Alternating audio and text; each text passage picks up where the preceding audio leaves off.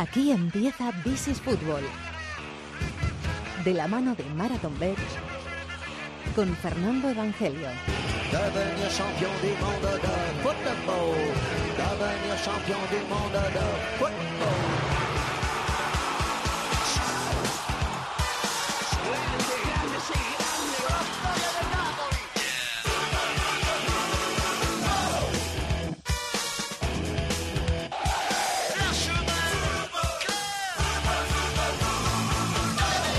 ¿Qué tal? Bienvenidos al Rincón del Fútbol Internacional en la cadena COPE. This is Fútbol capítulo número 359. Venimos de la primera tanda de partidos de octavos de final de la Champions, partidos de ida, victoria importante del Real Madrid en el Amsterdam Arena, 1-2 contra el Ajax. Y vamos hacia los partidos que quedan de esa tanda de octavos de final. Turno el martes en el Parque Olympique Lyonnais para el Barça, Olympique de Lyon-Barça. Y el miércoles, en el Wanda Metropolitano, el Atlético de Madrid contra la Juventus.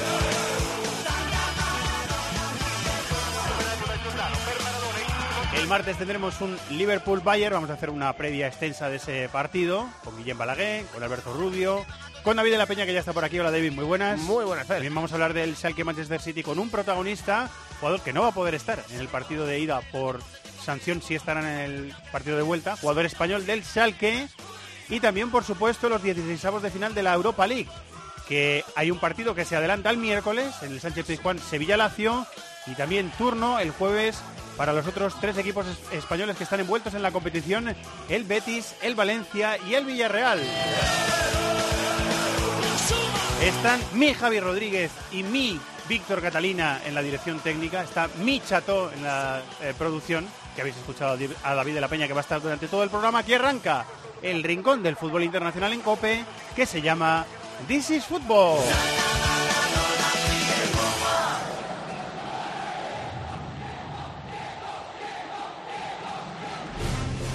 Llegan los campeones. Llega la Champions. Este martes desde las 8 y cuarto. Otra el Barça, Ori. Olympique de Lyon Fútbol Club Barcelona.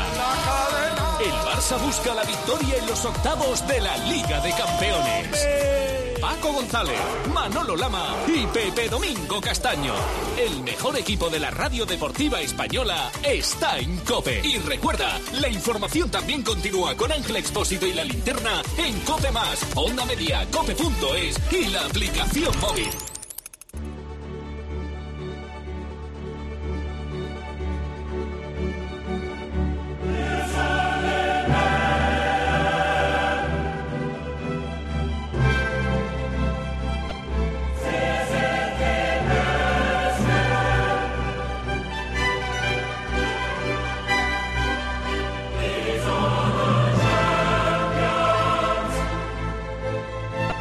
Vamos allá, próximo martes a las 9 de la noche, desde las 8 y cuarto en tiempo de juego, en directo en Cope. Ahí estará, como siempre, nuestro comentarista estrella de la Champions, Maestro Maldini, arroba Mundo Maldini. Hola maestro, muy buenas, ¿cómo estás? Hola, ¿qué tal? Muy buenas. ¿Qué tal va maestro? ese- Siempre que me lo dice me pongo colorado, pero bueno, está bueno, bien. te digo la verdad.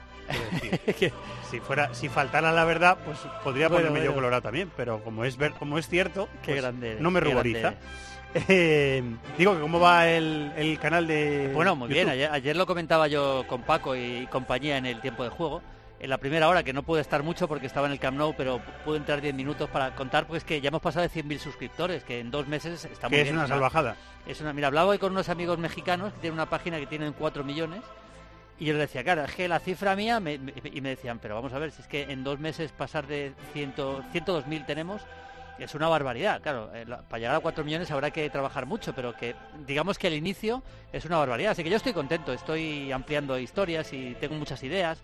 Me lo estoy pasando muy bien, la verdad. Es una forma bonita de disfrutar también el fútbol. y Experiencia y- nueva y chula, ¿verdad? Y la tecnología también, ¿eh? La tecnología con muchas cosas y quiero aprender. Adaptándonos al futuro, que es que Sí, esto... sí, sí, sí, bueno, el futuro, esto es el presente ya. Esto es el presente, no, no, esto esto es ya, el presente esto ya ha ya, venido. Esto ya, Esto ya, ya está aquí, o sea, el otro día, mira, me ponían en una pantalla grande que tengo, donde hago lo de la pantallita de... Sí, sí, de- sí. Que he estado con algunos jugadores y tal, que es una pantalla pues de 82 pulgadas, o sea, casi un cine, ahí, que tengo en la parte de abajo, que me lo quitan mis hijas siempre para ver películas. Yo es para ver fútbol, pero al final nunca veo fútbol ahí.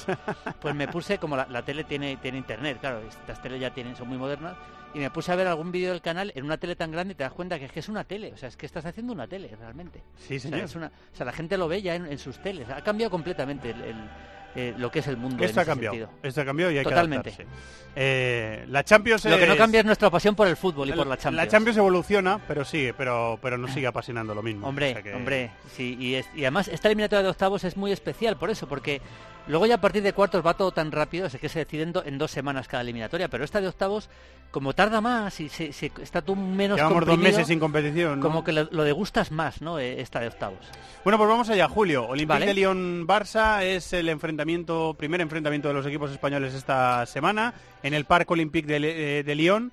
Un equipo que dicen los eh, críticos del Olympique de Lyon, la gente, sobre todo los aficionados, porque dicen que la prensa es benévola con el equipo. Los Sí. aficionados dicen que en grandes partidos este equipo a veces te puede dar un susto, pero luego en el campeonato regular es muy regular. O sea, en la liga, que es donde se miden las fuerzas todo el año, ahí da uno- unos bandazos eh, bastante fuertes. Tienen razón, porque eso es cierto. Sí, tienen cierto. razón, tienen razón, porque para el nivel que tiene este equipo, hombre, está tercero, que está bien, está, pero está muy lejos del Paris Saint Germain, que eso podía ser normal, tienen por delante al Lille.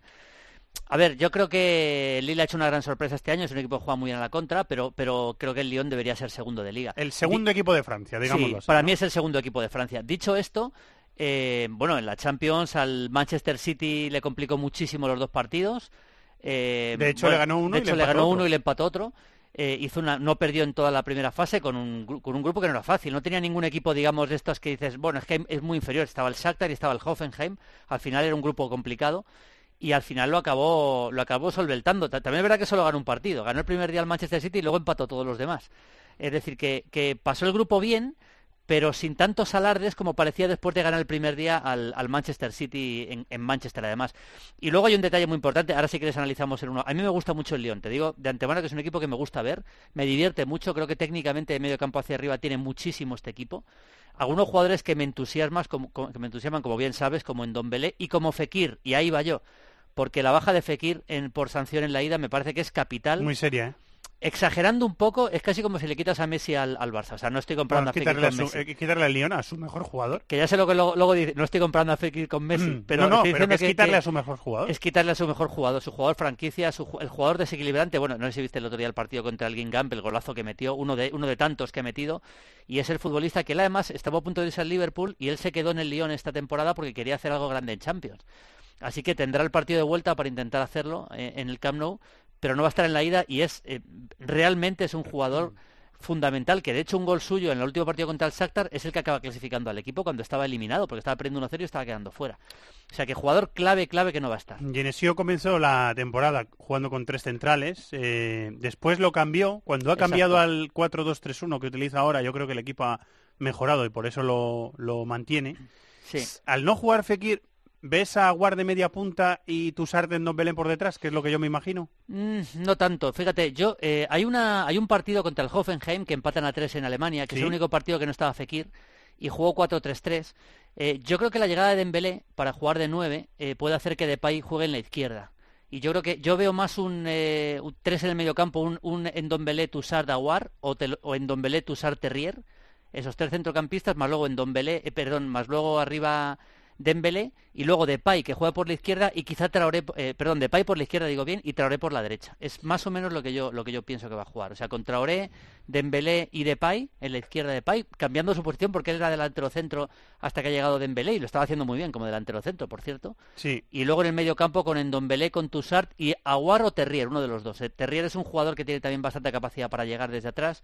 Aguar quizá le veo más en un partido contra el Barça. Con la solución que digo yo, también puede jugar Memphis en la izquierda, ¿eh? O Sí, sea, sí, por puede- supuesto. Sí, sí. No, no, Puede ser Aguar media punta, Memphis en la izquierda y en la derecha poner a Traoré o a Cornet, que yo le estoy También. viendo menos de lo que a mí me gustaría verle. También puede jugar Cornet. Es que es un equipo que tiene muchas variantes de jugadores, todos bastante similares, pero tiene muchas variantes de jugadores todos muy ofensivos eh, de medio campo hacia arriba. Es un equipo bastante rico en la plantilla, francamente. ¿eh? Yo sí, creo porque que Traoré y Cornet en realidad son, es el mismo estilo de jugador, por decirlo así. Sí, Potencia, desborde, desequilibrio. Traoré, Traoré para jugar el, el- el para jugar en la derecha, pierna cambiada a zurdo, a mí, a mí me gusta Zurdo para bastante. buscar disparos, sí. Exactamente, para buscar disparos. Y yo creo que sí, al no estar Fekir, en vez del, en vez del 4-2-3-1, yo veo más un 4-3-3, francamente, teniendo en cuenta que es el Barça el que está enfrente, ¿eh? seguramente si fuera otro rival. Pero yo sí creo que va a jugar con tres, un 4-3-3 bastante claro, como ha jugado en Champions en, en varios partidos. ¿eh? No, no sería la primera vez. De hecho, ese día contra el Hoffenheim sin Fekir jugó 4-3-3. Eh, Memphis eh, salió del Manchester United sin poder el hombre establecerse en un grande de la, de la Premier, pero se ha redimido, ¿eh? O sea, ha llegado a Sí. Francia y ha conseguido cierta regularidad, tener peso en el equipo, tener liderazgo, marcar goles, Sí, sí, llevar una él- línea de juego bastante buena, ¿no? Él tiene un momento clave que es, eh, como se marcha Mariano, se va Mariano del club, él de repente pasa a ser delantero centro. Y de hecho, él, digamos que le ponen de falso 9, eh, como han hecho con muchos jugadores en otros equipos, y ha terminado funcionando. Y, y funcionó de maravilla. De hecho, eh, hizo bastantes goles. Está jugando de falso 9 en la selección holandesa, después de jugar así en el Lyon. Pero yo creo que la llegada de Dembélé para jugar en punta le, va a colocar otra vez en la izquierda, que yo creo que es un sitio muy aprovechable para él. Es un titular indiscutible con un fenomenal disparo de Pay, es una de las, sus grandes virtudes y yo creo que es un jugador que ha crecido con respecto al de Pay que decepcionó, vamos, de una forma clarísima en el Manchester United. Metió 19 goles la temporada pasada y esta temporada yo creo que no está en esas cifras, pero también está haciendo una buena temporada, me parece a mí. Dembélé siete goles, ex eh, delantero del Celtic, que está rindiendo bastante bien. Para mí se merece ser titular ya desde hace algunas semanas, ¿eh? Sí, yo creo que yo creo que lo va a ser. ¿eh? El, el último partido de liga lo fue. Es verdad que que eh, le está costando un poquito más de lo que se podía esperar al principio al llegar al equipo, pero yo creo que, por ejemplo, en Champions solo ha sido titular un día contra el Shakhtar en, en casa, en el empate a dos en casa, pero yo creo que este partido sí puede ser titular. El, hecho de que no esté Fekir va a, condicionar todo y yo creo que Dembélé está empezando a rendir bastante mejor ahora. A Ndombele lo recomendaste en tiempo de juego hace unos meses. Bueno. Eh, sí, sí, es verdad. Sí, sí, no, no, me acuerdo, me acuerdo, sí, sí, sí. sí. Y, y está en las agendas de los equipos más grandes de Europa. Bueno, yo a Ndombele le dije a Paco, le dije, mira Paco, te eh, voy a recomendar un jugador que va a acabar en un grande, pero bastante pronto, pero en un grande grande. Yo estoy convencido que Ndombele es carne de grande. Cuando digo grande me refiero a, a los que estamos pensando, Madrid, Barça, Bayern, eh, PSG, los equipos realmente más poderosos de Europa. Creo que tiene nivel para ello. A mí me parece, yo la primera vez que le vi jugar fue en un partido contra el Marsella, que acababa de llegar al equipo prácticamente, y me dejó impresionado. Fue un partido en Marsella, además. Yo creo que era su debut o su segundo o tercer partido de la temporada pasada. Y bueno, fue realmente de estas veces que ves un jugador y dices, este, es- este jugador tiene algo, es distinto. Le vi, le vi físicamente es potente, le vi buen disparo, le vi tocar bien en corto, desplazar la pelota en largo. Eh, me parece un jugador, me parece un fenómeno, sinceramente. Medio centro interior muy dinámico de mucho recorrido, ¿no? De muchos recorridos, si puede jugar de pivote, puede jugar de interior y ya ha debutado. con- Fíjate lo caro que está jugar en la selección francesa. Sí. pero ya se ha colado en la en, selección en esa fran- zona encima. En esa zona, pues ya se ha colado en la selección después del Mundial y ya ha jugado partidos con la selección francesa eh, con 22, con, eh, tiene exactamente 22, 22 años, 22 años, sí. Bueno, el chico que llega del Amiens, que no es de cantera del, del, del equipo, pero le- rápidamente le ven y a partir de ahí fue llegar del Amiens y titular indiscutible las dos temporadas. La primera temporada fue cedido, ahora ya, ya está en, en propiedad. Y creo que es un jugador que en esta eliminatoria contra el Barça probablemente va a dar el salto, digamos, al, al estrellato definitivo en Europa. Hombre, va lo que en un escaparate inmejorable. va. Claro, pase lo que pase en la eliminatoria, que yo creo que el Barça es favorito, lógicamente, pero pase lo que pase en la eliminatoria, yo creo que en Don Belé de- va a salir después de esta eliminatoria probablemente siendo un jugador ya realmente cotizadísimo y, y agenda ya para ir ya a un, a un equipo muy importante. Eh, y los oyentes dirán, no tiene nada malo el Lyon. Pues sí, la parcela Sí, defensiva, sí, que es lo no, que le hace que- perder bastantes puntos, ¿no? Sí, de hecho, a mí me parece que hay una diferencia abismal entre entre la, la defensa y el ataque. Hay que decir que, bueno, Dubois es un lateral que llega bastante bien desde atrás, lateral derecho. Defensivamente no está mal, pero eh, a mí eh, Marcelo y sobre todo Denayer me parecen centrales de un nivel muy bajo. De hecho, Denayer, yo sinceramente no sé cómo juega en el, en el Lyon, francamente, porque yo le he visto errores, pero errores permanentes en muchos partidos, sin ir más lejos Muy- el otro muy día un par de ellos.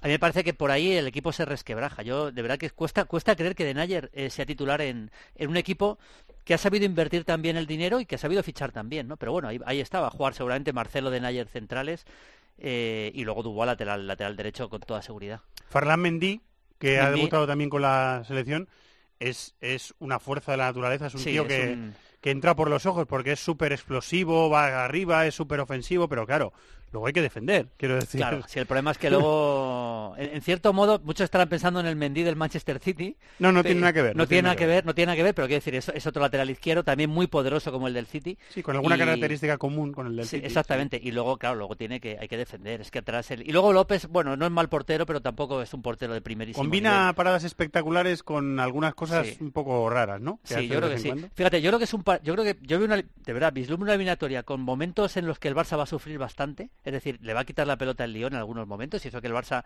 es un equipo que ahora no está Artur y eso le, le perjudica mucho, pero creo creo que va a haber fases de dominio del Lyon y fases que el Barça lo pase mal, pero al final creo que en la eliminatoria va a pesar demasiado la diferencia entre el ataque del Barça y la defensa del Lyon. Es decir, el Lyon es un equipo defensivamente demasiado débil como para que el Barça, incluso sufriendo, no le acabe ganando la eliminatoria por ahí. Me da la sensación. ¿eh? Durante toda la semana te estamos eh, siguiendo y disfrutando en Semana de Champions, que es semana grande. Muchas Muy gracias, bien. maestro, ¿eh? Un abrazo. Me quedo charlando con David, eh, David, el Olympique de Lyon. Ya lo hemos analizado bien con, eh, con Maldini. Eh, hemos expuesto un poquito cómo está la eliminatoria. ¿Cómo lo ves? Porque es un rival que a mí me da la sensación que todo lo que tiene arriba, y la baja de Fekir es muy sensible para la ida por, por acumulación de amonestaciones, todo lo que tiene arriba lo pierde atrás el equipo de Genesio. Me da la sensación a mí. Sí, bueno, eh, yo creo que a nivel individual tiene muchísimo más arriba de lo que tiene atrás. Además, atrás seguramente no, no llegue de Neyer, que eh, es un central un poquito alocado y que a veces sale fuera de posición y es muy, muy enérgico, pero yo creo que es un jugador que sostiene bien el, plan del Lyon, que suele ser bastante agresivo con balón, abrir muchísimo a, la- a sus jugadores, eh, tiene dos parejas exteriores que yo creo que son bastante buenas con pelota, tanto sobre todo en la izquierda Mendy de Pay, pero en la derecha con Dubois y, Bertrand Traoré generalmente y a veces Cornet es un equipo que hace daño, pero claro, se abre muchísimo para jugar por fuera, deja espacio por dentro y Denayer, que es un jugador que corrige mucho, no va a estar, es duda en Dombele, que, que si finalmente no llega eh, yo creo que sería una pérdida tremenda si, si añadimos, por supuesto, la de Fekir. Entonces, bueno, eh, eh, yo, creo que con las bajas que tiene, que evidentemente hay que tenerlas muy en cuenta para analizar el partido, hay que decir que Genesio es un, técnico bastante creativo desde la pizarra. Y de hecho, le ganó al Manchester City a domicilio y le empató en casa con dos planes de juego diferentes. Le ganó al Paris Saint Germain también con un sistema diferente. O sea que es un equipo que ante rivales grandes eh, esta temporada ha competido bien. Bueno, pues vamos a ver lo que hace contra, contra el Barça. Un Barça con Messi, que siempre decimos lo mismo, es favorito en cualquier plaza que se le ponga. Claro, la, semana, la temporada pasada fue un accidente, pero en Roma también estaba Messi. O sea, quiero decir, y Sí, le- bueno, el la- favoritismo era la- muy, y las muy cosas como grande son, que para el, el Barcelona en los últimos años en Liga de Campeones le está costando más competir porque, bueno, pues eh, de- yo creo que desde que se marchan Xavi y Iniesta del equipo, eh, al final el juego del Barcelona eh, baja muchos enteros y, y s- y- y tiene menos recursos Messi a su alrededor. Entonces, al final, por muy bueno que sea Messi, si los rivales eh, en Liga de Campeones al final es la superélite y ajustan mucho y es, y es complicado. Y bueno, eh, yo imagino que el Lyon va, va a competir bien, pero es verdad que bueno entre las bajas y, y, y que atrás igual, eh, como bien dices, le falta un poquito de calidad, pues eh, yo, yo vamos, como favorito al Barça, por supuesto. Vamos con el Atleti, venga. Pasión por el fútbol internacional. This is Football en Cope. Mano, bella signorita, disegniamo sopra il mondo con una matita, resteremo tesi al treno solo con le dita, pronta che non sarà facile, è tutta in salita, allora prendi tutto quanto. La Juve visita el Wanda Metropolitano el próximo miércoles a partir de las 9 de la noche desde las 8 y cuarto en tiempo de juego.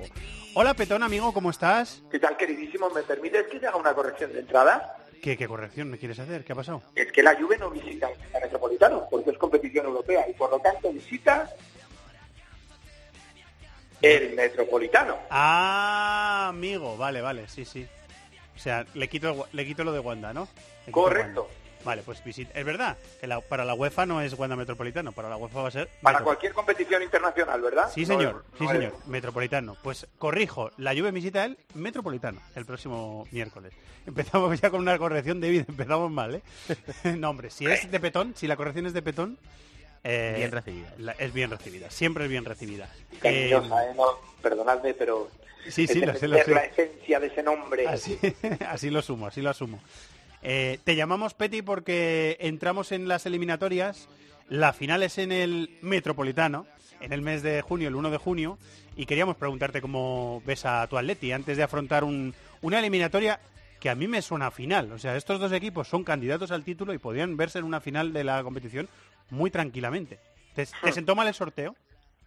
Hombre, eh, tienes No te que bien. que te toca, ¿no? Eh, eh, pero vamos, pues hubiera preferido algún eh, cliente menos complicado que este que te discute todo, la verdad.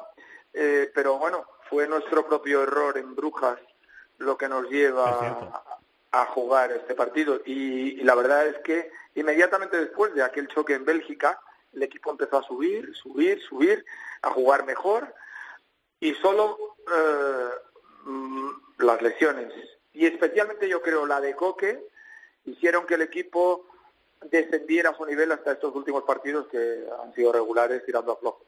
Sí, pero te he escuchado en, las últimas, los- en las últimas semanas, en algunos partidos en tiempo de juego, decir que, le- que el, que el equipo tenía una mejoría de juego, a pesar de alguna baja que ha tenido sensible, como la que decías, que el equipo a lo mejor ha llegado un tramo de temporada en el que ha- le hemos visto jugar mejor. Hasta hace tres semanas el equipo jugaba francamente bien, me gustaba muchísimo, muy poderoso, bien en lo combinativo, ajustado como siempre a las cosas que quiere el Cholo, pero tú, bueno, ya sabes, eh, vemos el fútbol casi como si estuviéramos al lado. Eh, pues has comprobado conmigo que, que el rendimiento en, en cuanto a lo estético y lo práctico, que en el Real de Madrid casi siempre van de la mano las dos cosas, ha sido peor en las últimas semanas. Eh, estaba leyendo en información de la UEFA que Diego Costa está descartado para, para el partido, pero a mí me extraña mucho porque Diego Bueno, Costa acaba de volver Jugó el otro día. y en teoría está... Diego Costa descartado. eh, es lo que dice UEFA, que por No, una yo, yo lesión creo de que el, yo creo que el informe es, no sé, debe ser Es una información no actualizada. Mira a ver qué dice de Lucas Hernández, De- porque si te dice que Lucas Hernández está apto, es que es que va con retraso. No, está fuera por una lesión de rodilla y Coque fuera por una lesión de mu- eh, muscular. Es lo que dice el informe de No, UEFA no, del partido. Eh, yo creo que está, está obsoleto. Eh, esto se refiere a lo que pasaba la semana pasada, pero como hemos visto, Coque está en condiciones casi seguras de por lo menos estar en el banquillo y yo creo que lo mismo va a suceder con, con Diego.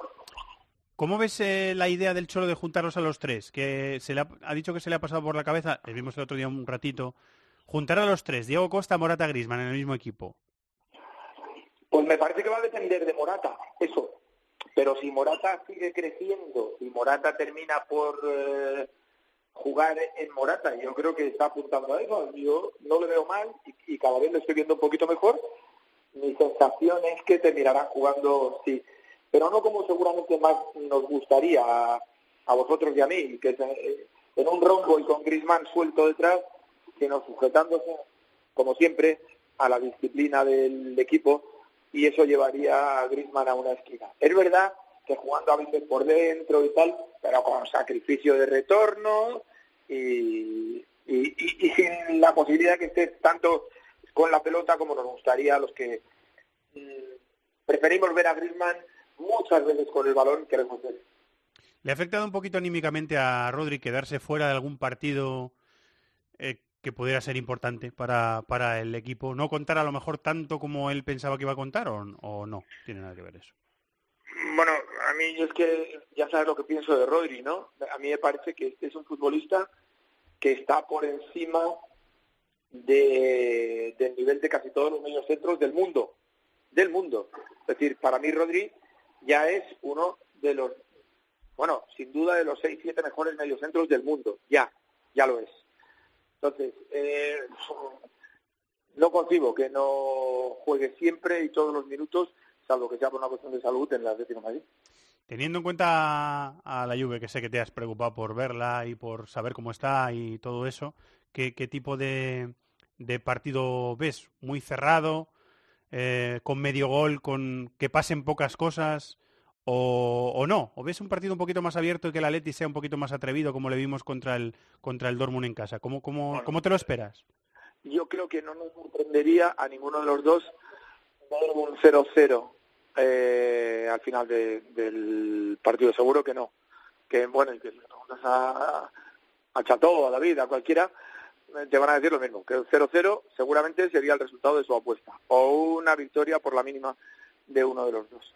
Mm, a ver, eh, se nos está recordando mucho en las últimas semanas, bueno, el Atalanta le hace tres, eh, va a Sassuolo y le hacen tres, sí, pero no estaban ni Bonucci, ni Chiellini, Correcto. no era la defensa que vamos a ver el miércoles. Entonces, eh, partido de pocos goles, con toda seguridad. Lo contrario me sorprendería, y yo creo que a todo el mundo. El miércoles te escuchamos y te disfrutamos como siempre. Muchas gracias, Petón. Muchísimas gracias, os mando un abrazo muy grande. Un abrazo, Peti. Eh, ¿Cómo lo ves, eh, David? Con esta previa atlética, eh, ¿cómo ves a la Juve de, de Allegri? Que es verdad que ha tenido ese... A mí el partido del, del Atalanta en Copa, fíjate, me parece eh, un, un buen ejercicio para, para hacer de vídeo con, con el Atleti preparando el partido. Porque le costó mucho a, la Juve aquel día fajarse de la presión a la que le sometió el rival, que le hizo muy incómodo el juego, que le además le, destapó las vergüenzas que tenía atrás, no estaba ni Bonucci ni Guilin ese día. Me parece una buena, un buen espejo donde fijarse. Sí. Bueno, buen punto de referencia. yo- no digo que sea igual, pero Yo me imagino que Simeone en casa, eliminatoria europea, arranque súper agresivo. Y yo me imagino que el Atlético de Madrid va a ir a morder rápido, que- hacer incómodo el partido a la Juventus para jugar con ese factor anímico de encender al público. De, y que al final jugando en casa ya lo hemos visto más veces en el Atlético de Madrid, pero es cierto también que, como dice Petón, eh, no es lo mismo visitar el Atleti Azzurri de Italia un, un lunes de, de enero que jugarte unos octavos de final de la Liga de Campeones, la activación mental. la motivación no va a ser la misma. y la, la activación de todos los jugadores, el hecho de recuperar piezas importantes, yo me imagino que Bonucci y Chiellini seguramente sean de la partida. Es cierto que hay que ver a ver, a ver cu- cuánto ritmo tienen, porque llevan un mes parado, más o Sí, menos. normalmente no al 100%. Y Exactamente. Rugani viene tocado también, Sí. que en teoría está listo para que cuente con el Allegri, Sí. pero viene también de, de estar lesionado. Evidentemente, bueno, es cierto que en esa misma situación el Atlético de Madrid tiene a Diego Costa y a Coque, que son dos jugadores fundamentales también, pero bueno, eh, también tiene buenos recursos para sustituirles. El Atlético de Madrid al final, con- yo creo que Diego Costa es bandera, pero Morata es una buena solución Sí, si sí. no puede estar Diego Costa, ¿no? Y eso en la Juventus no existe en, la, en el centro de la defensa, en mi opinión. Bonucci y Chiellini son in- insustituibles eh, a nivel de jerarquía, de calidad y de experiencia, y, y son dos jugadores además fundamentales para, para sostener lo que yo creo que va a ser un inicio, por lo menos, del Atlético de Madrid muy agresivo. Entre el plana, eh, la Juve es camaleónica, puede cambiar de piel varias veces, Sí. incluso en un mismo partido. Entre el plana, Dybala por detrás de Mandzukic, Cristiano, eh, plan B que sería meter un Bernardeschi, Douglas Costa a lo mejor tiene menos opciones, un Bernardeschi con Cristiano y con Mandzukic en una línea de tres, un 4-3-3. Y la opción un poquito que yo la llamo la C, un poquito más conservadora de meter a lo mejor un cancelo por delante de Siglio, hacer un doble lateral o algo así y, que, quitar a Dybala y que Mandzukic y, y Cristiano jueguen arriba, ¿cuál te parece más probable? Eh, Si tuvieras que plantear el partido, ¿cómo Es- piensas que Alegría Claro, va a hacer? Es muy difícil, porque como tú bien dices, Allegri eh, rota Difícil muchísimo. pillarle, ¿verdad? Yo pondría dos argumentos encima de la mesa. En Copa de Europa, generalmente Allegri en los últimos años eh, ha utilizado ese 4-4, Dybala suelto por detrás de Higuaín luego, o sea, 4-4-1-1, pero claro, no estaba Cristiano Ronaldo. Entonces, eh, yo me imagino que va a ser el plan con los tres, con Dybala, Manchukic y Cristiano. Por supuesto, Cristiano es intocable, va a ser titular. Creo que Manchukic es un jugador que le viene bien a Cristiano Ronaldo a nivel de que el croata va a trabajar sobre los centrales y luego va a retornar en defensa y puede hacer la defensa Allegri con cuatro.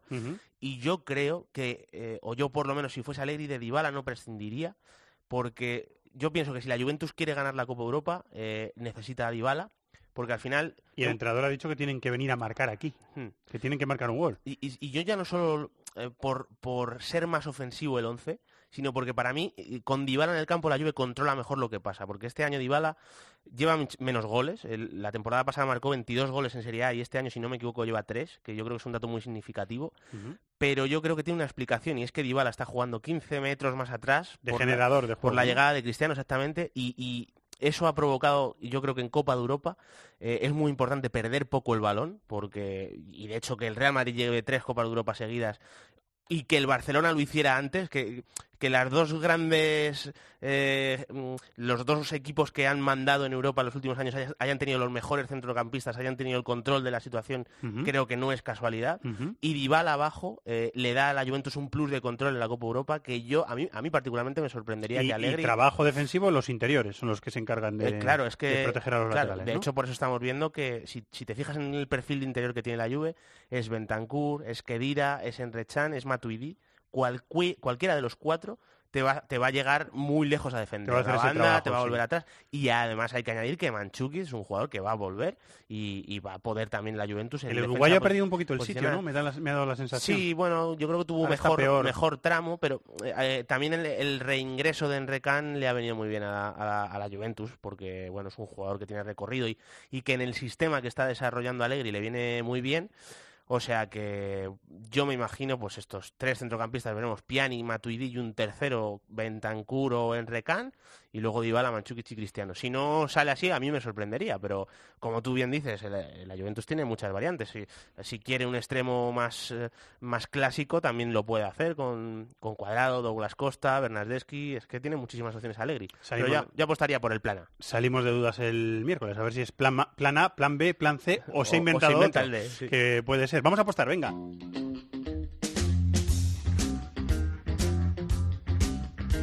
De la mano de Marathon Bet. This is Football.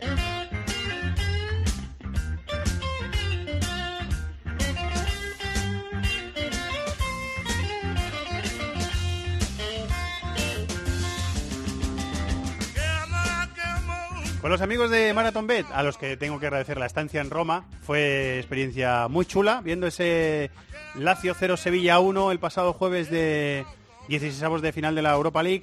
Hola Javier Garijo, compañero, muy buenas. Muy buenas, Fernando, ¿qué tal? ¿Qué tal la Transmite esas gracias a tus compañeros. Nada, nada. Lo dije yo, pero a ti. a Joaquín, pero transmítelas tú también. Eh, bueno, Vale, vamos a vamos a apostar a Champions, ¿no? A los partidos, tres partidos de Champions que tenemos esta semana. Efectivamente, vamos a pasar a tres partidos de Champions. Si te parece, empezamos con dos que se van a jugar el que se van a jugar mañana martes. Y el primero nos vamos al Lyon Barça. Mira, hemos preparado una, una cuota. Tenemos, mm, vamos a apostar a que el primero que marca en el partido va a ser el Lyon. La temporada pasada en el partido de ida de los octavos, el Chelsea le marcó primero al Barça. También pasó lo mismo la temporada anterior con el Paris Saint Germain. Sí. Así que para el partido de mañana vamos a apostar a que el Lyon marca primero. Y ahora podemos, te digo, puede ser que el Lyon marque primero y gane, que tiene una cuota de 5.30, que empate, que tiene una cuota de 6.25, o que pierde el Lyon, que tiene una cuota de 10.25. Mm, Tres cuotas bastante interesantes, creo yo. Sí, sí, la de 10 eh, es muy alta, pero es algo que puede darse, ¿eh? Puede adelantarse el Olympique de Lyon y luego remontar el Barça. Vamos a ver. Efectivamente. El otro partido del martes es el Liverpool-Bayern. ¿Qué- ¿A qué apostamos ahí? Mira, pues aquí vamos a apostar a que el Liverpool anota en ambos tiempos. Mm, jugando en Anfield, con la delantera que tiene el equipo de Jürgen Klopp, mm, decimos y hemos decidido que podemos apostar a esto, porque además tiene una cuota de 2.51. Entonces se doblaría la apuesta, así que otra cuota bastante interesante. Eh, muy bien. Pues con esa cuota nos quedamos del Liverpool-Bayern el martes. Y el miércoles Atleti-Juve, que acabamos de hablar de ese partido. ¿Qué, qué cuota tenemos ahí? Mira, pues, Muchos goles a lo mejor no, ¿no? Bueno, pues en principio, en principio pensábamos que no, pero oye, pero viendo las delanteras que tienen ambos, que tienen ambos equipos, además, Morata va por el Atlético de Madrid contra su ex equipo, Manjuki, la ley de la ley del ex que se suele que se suele cumplir. Cristiano Ronaldo contra el Atlético que se le da bastante bien también. Mm, puede ser, vamos a apostar a que ambos equipos marcan, eso sí, que en empate. Mm, Dos equipos, digamos, en algún sentido, yo no creemos que se vaya a resolver en el partido en el partido de ida, así que que ambos equipos marcan y empata con una cuota y empatan finalmente una cuota de 4,40. Bueno, está bien, está bien, está bien. La cuota está, está bien. Está bien, está bien. está La bien. cara que me ha Eh, puesto Chato es que va a probar esa cuota. O sea, Sí, que- sí, porque oye, diré, si le va eh, bien o no le va mal. Con la delantera de ambos equipos y los jugadores ofensivos y un empatito tampoco, ¿no? Que, que haya también emoción para el partido de vuelta. Pues ya lo tenemos. Turín. Tres apuestas en los tres diferentes partidos de Champions de esta semana. Tres partidos destacados de Champions de esta semana con Marathon Bet. La suerte está echada. Muchas gracias, Javier. Un abrazo. Un abrazo fuerte, Fernando. Como siempre decimos, cuotas sujetas a cambios para mayores de 18 años. Hay que jugar con responsabilidad y podéis consultar las condiciones en marathonbet.es. ¡Los de las cuotas! ¡Los de las cuotas! MarathonBet es más. Más mercados, más ofertas, más experiencias, más cuotas. Regístrate en marathonbet.es. Deposita 60 euros, introduce el código Bonocope y juega con 90. Deposita 60 y juega con 90. ¡Los de las cuotas! ¡Los de las cuotas! MarathonBet. Mayores de 18 años. Juega con responsabilidad. Consulta condiciones en marathonbet.es.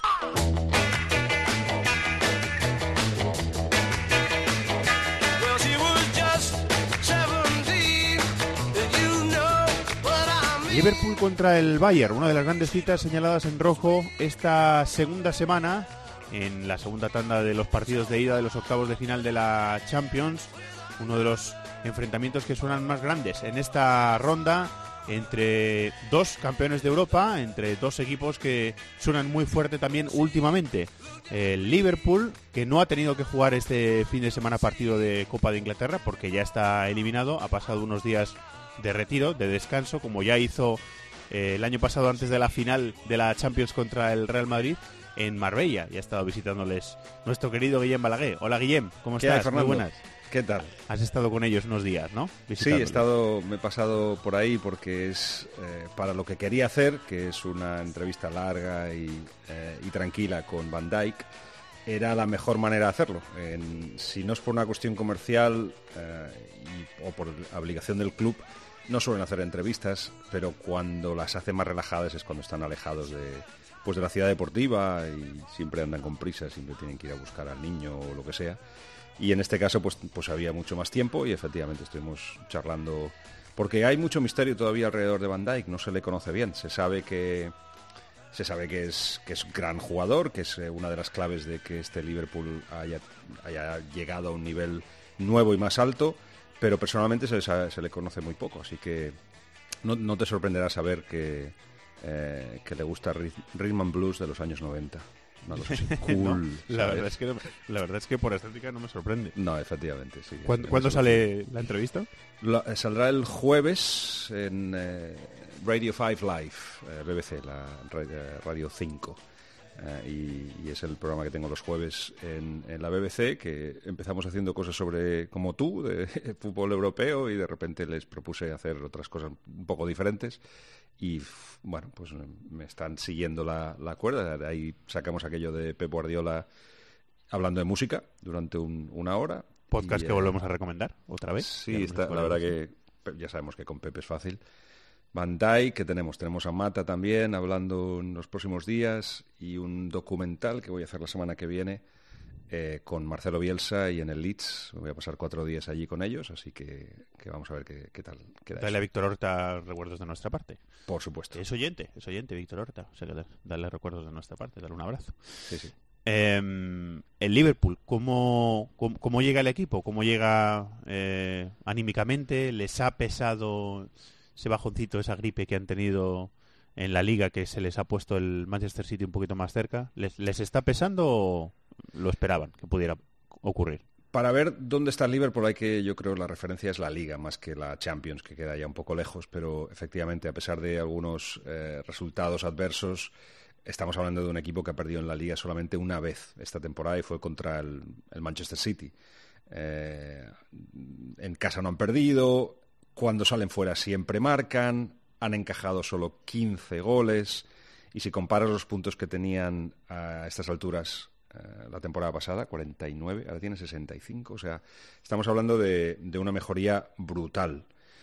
Pero sí que es verdad, y eso ya me lo advertían en el Manchester City, eh, se veía un Liverpool muy fuerte, todo el mundo sabe que siempre tienes un bajón, y antes del partido contra el City, los del City decían, ya verás que como ganemos, de repente van a empezar a dudar. Y sí que hay un punto de, duda, porque, porque, bueno, psicológicamente eh, casi tenían ganada la liga o, eso se decía, ahora no están así. Eh, claramente eh, tenemos que, que ver cómo evoluciona todo, pero en momentos de tensión ahora mismo están, están perdiendo puntos, tienen problemas de lesiones y, por ejemplo, contra el Bayern no, eh, atrás tendrá que jugar Matip con quien sea. Puede ser Fabiño porque Van Dijk no está, porque, eh, eh, porque Lobren seguramente no llega eh, y porque Joe Gómez también está lesionado. Así que, bueno, dudas. Y luego hay un, un elemento nuevo también, que los equipos se le encierran atrás. Entonces, al encerrárseles atrás y lanzar el balón directo hacia arriba, con lo cual no se, no se puede aplicar la presión esa tan famosa que tiene Klopp con sus equipos, eh, les queda la posibilidad de recuperar el balón en su propia área y luego cuando llegan al área contraria, pues les falta quizá esa capacidad de reacción o de, respuesta colectiva que tiene un Manchester City ante, eh, eh, ante, defensas cerradas. Se han inventado dos o tres cosillas que si quieres las hablamos tácticamente para, evolucionar, pero, pero sí, está en un momento de duda y con un Bayern que, también está de bajón, por lo general, pues es, difícil de predecir esta, esta eliminatoria. Me interesa saber cuáles son porque da la sensación de que el equipo tiene menos vigor, ese vigor que le, que le caracteriza eh, para recuperar la pelota lo más rápido posible y que mantiene al rival siempre alerta o amenazado. Eh, esa capacidad que tienen también los tres de arriba de, de, generar ocasiones de peligro, que parece que se ha reducido también un poquito, o esa sensación da desde, desde fuera. ¿Cuáles son esas dos, tres cositas que están haciendo para ajustarse? Pues voy a... Eh, no estoy de todo de acuerdo, pero porque si no lo miras muy de cerca no te das cuenta. Eh, en el sentido de falta de vigor es una elección eh, consciente. Es decir, siguen siendo de los dos equipos que hacen más sprints, eh, que corren más, que lo hacen con intensidad alta. Lo que pasa que han decidido que en lugar de tener esa presión alta constantemente, pues a lo mejor acabas la temporada agotado, con lo cual, o así acabaron la temporada pasada. Con lo cual es mejor pues intentar recuperar el balón en otras zonas y no estar siempre, eh, pues eso, con esa presión alta que te, que te, desgasta. Eso por un lado. Por otro lado, eh, como digo, los equipos cada vez se han encerrado más y han decidido hacer una evolución que, parte de lo que, de lo que Firmino y Sala eh, hacen. es decir, generalmente Firmino era el 9, Sala por la derecha, pero ahora han decidido poner a dos mediocentros defensivos, con Fabiño y Guñaldon generalmente. Firmino un poco más retrasado, Sala es el que se mete ahora de nueve y puedes poner a Shakiri por la derecha. Eh, tienes todavía Mané por la izquierda. Bueno, eso es una es tener, en realidad, seguir teniendo cuatro delanteros en lugar de tres eh, y, si se parte el equipo, tener a dos pendientes eh, como Fabiño y, y para, para evitar contras y demás. Eso, como digo, supone que, esperan a los equipos contrarios a lo mejor en otras zonas y que no hacen las cosas con la intensidad del, pasado, pero les está saliendo bien porque eh, son capaces, por ejemplo, ahora de que no se les descontrolen los, partidos, de, ganar, no sé si son cinco o seis partidos, han ganado 1-0 en la liga, eh, con lo cual son capaces de, cerrar los partidos cuando toca, cosa que a lo mejor antes no, hacían. Es decir, lo que se está viendo es una, es una evolución, es una evolución y esas cosas siempre son bonitas de ver, ¿no? En un equipo en el que crees que, que bueno, que, casi ha llegado a lo máximo, bueno, para, para dar el siguiente salto, en lugar de seguir más con lo mismo y esperar la mejoría de los jugadores, pues es darle más, más capas, ¿no? Y eso es lo que está haciendo Klopp, siempre con el añadido de que, como te digo, cuando el equipo, que no, será el caso del Bayern, pero cuando los equipos se encierran les falta, les falta algo, les falta algo. les han sacado puntos de esa manera, simplemente no, no, les puedes, no puedes presionar arriba si el que tiene el balón lo lanza largo, con lo cual eso se fastidia. Y también, pues eso, no, no les falta eh, respuestas colectivas a, defensas muy, muy cerradas. Y después lo que en el Real Madrid de Zidane se llama la segunda unidad, que está Navi Keita, está Shakiri, que cuando juega lo hace mm, muy bien, lo hace bastante bien. En varias posiciones también. Eh, jugadores que no, no, no, complementaban al equipo la temporada pasada, que se quedaban muy corte, muy corto, le, veías que cuando tenía que hacer cambios los suplentes no estaban a lo mejor al nivel de los titulares y esa planificación de verano de la plantilla mm, consiguió eso. ¿Cómo, ¿Cómo está gestionando eso Klopp? Eh, el reparto de minutos, el reparto de egos y todas esas cosas. Cuando se va ganando es mucho más fácil, por supuesto, y, Keita yo lo pondría de titular, por ejemplo, contra el Bayern y el que ha perdido espacios Henderson, por ejemplo, ya se le ve menos. Sigue teniendo algunas, eh, algunas debilidades, por ejemplo, en bandas, y Alexander Arnold o Robertson no están, no es lo mismo, porque tienes que a lo mejor poner a Milner por, por banda o, Fabiño también de lateral o algo así que, no acaba de funcionar. Eh, son como tienes tantos ahora jugadores por dentro, eh, Firmino va por dentro, Sala va por dentro, Mané se mete por dentro también. Eh, bueno, pues los laterales son absolutamente imprescindibles, laterales con proyección ofensiva y, atrevidos. Los dos están bien, Alexander Arnold y Robertson, con lo cual, lógicamente, jugarán los dos. Pero, pero yo me imagino un centro del campo con, con Milner, que es, que es el, el fixer eh, para cualquier cosa que se necesita, ahí está él. Keita, Buñaldon y, bueno, eso, Sala, Firmino y Mané seguramente arriba. Veremos si al final es 4-3-3 o si, o si, porque obligado, por supuesto, a Fabiño a tenerlo de central, igual va a tener que cambiar esa variedad que estado practicando, ese 4-2-3-1, por un 4-3-3 más, más habitual, obligado por las lesiones quizá. ¿Cómo ves al, al Bayern desde la distancia? ¿Acompañaste mucho al equipo cuando, cuando estaba Pep Guardiola en el, en el banquillo. Da la sensación de que han tenido también un problema generacional, problema de necesitar renovar eh, la plantilla. Robben y Ribery van a dejar de, jugar en el equipo esta, esta temporada, su última temporada en el, en el Bayern. Ya está viendo, parece en algunos partidos, esa, ese relevo eh, generacional en, en, los extremos, que es algo muy característico del, del, del Bayern. ¿Cómo, ¿Cómo, les ves para competir contra el, contra el Liverpool primero en Anfield en esta eliminatoria? Todo eso que, que dices, eh, después de, de, que estuviera Pep Guardiola, se necesitaba descomprimir al, al, equipo, eso no son palabras mías, sino desde dentro del club, eh, con lo cual Ancelotti sirvió, pero luego había que volverlo a comprimir para, para, que, para sacar lo mejor de los jugadores, además de, pues eso, traer, traer savia nueva, ¿no? Y da la sensación de que no, no les acaba de funcionar. Eh, mantienen el cuerpo técnico, pero no tienen confianza ciega en él. Estuve, hoy que somos, lunes, el sábado, estuve con Lewandowski también para una cosa interesante que también saldrá en la BBC porque nos tiramos una hora y media hablando solamente del arte de atacar, o sea, solamente el arte de, ser delantero centro. Qué lujo. Sí, una, una, hora y media intentando averiguar, pues, de dónde viene su, su hambre, pero además a nivel táctico, pues cómo hace, toma las decisiones que toma, por qué corre hacia un lado, no hacia el otro, por, si habla con los, con los centrales, ese tipo de cosas. Y nos dio para hablar también, bueno, del, del Bayern, ¿no? Que, que lógicamente no se puede considerar eh, favorito para todo, son muy competitivos, pero tienen, tienen muchas carencias. Hay jugadores muy jóvenes y algunos otros, como dices, ya al, final de sus, de sus carreras. Eh, el que acaba sufriendo más es el delantero, porque apenas le llega le llega el, le llega el balón. Eh, contra el Augsburg, ¿no? Jugaron el viernes y, eh, no, marcó Lewandowski, pero es que decía eso, es que no, no, no, no, no, no le acaba de llegar, no acaban de crear tanto como solían crear. Eh, y como se sabe, pues están disputando la liga, van por debajo del, del Borussia Dortmund y, con esperanzas de ganarla, pero con la sensación de que, de que no sabes bien, es una caja de Pandora, ¿no? No sabes bien cómo te va a salir el partido ni el equipo porque hay talento, pero no tienen eh, una idea clara de cómo, de cómo aprovecharlo. Eh, una última pregunta, Guillermo, aprovechando que estás aquí.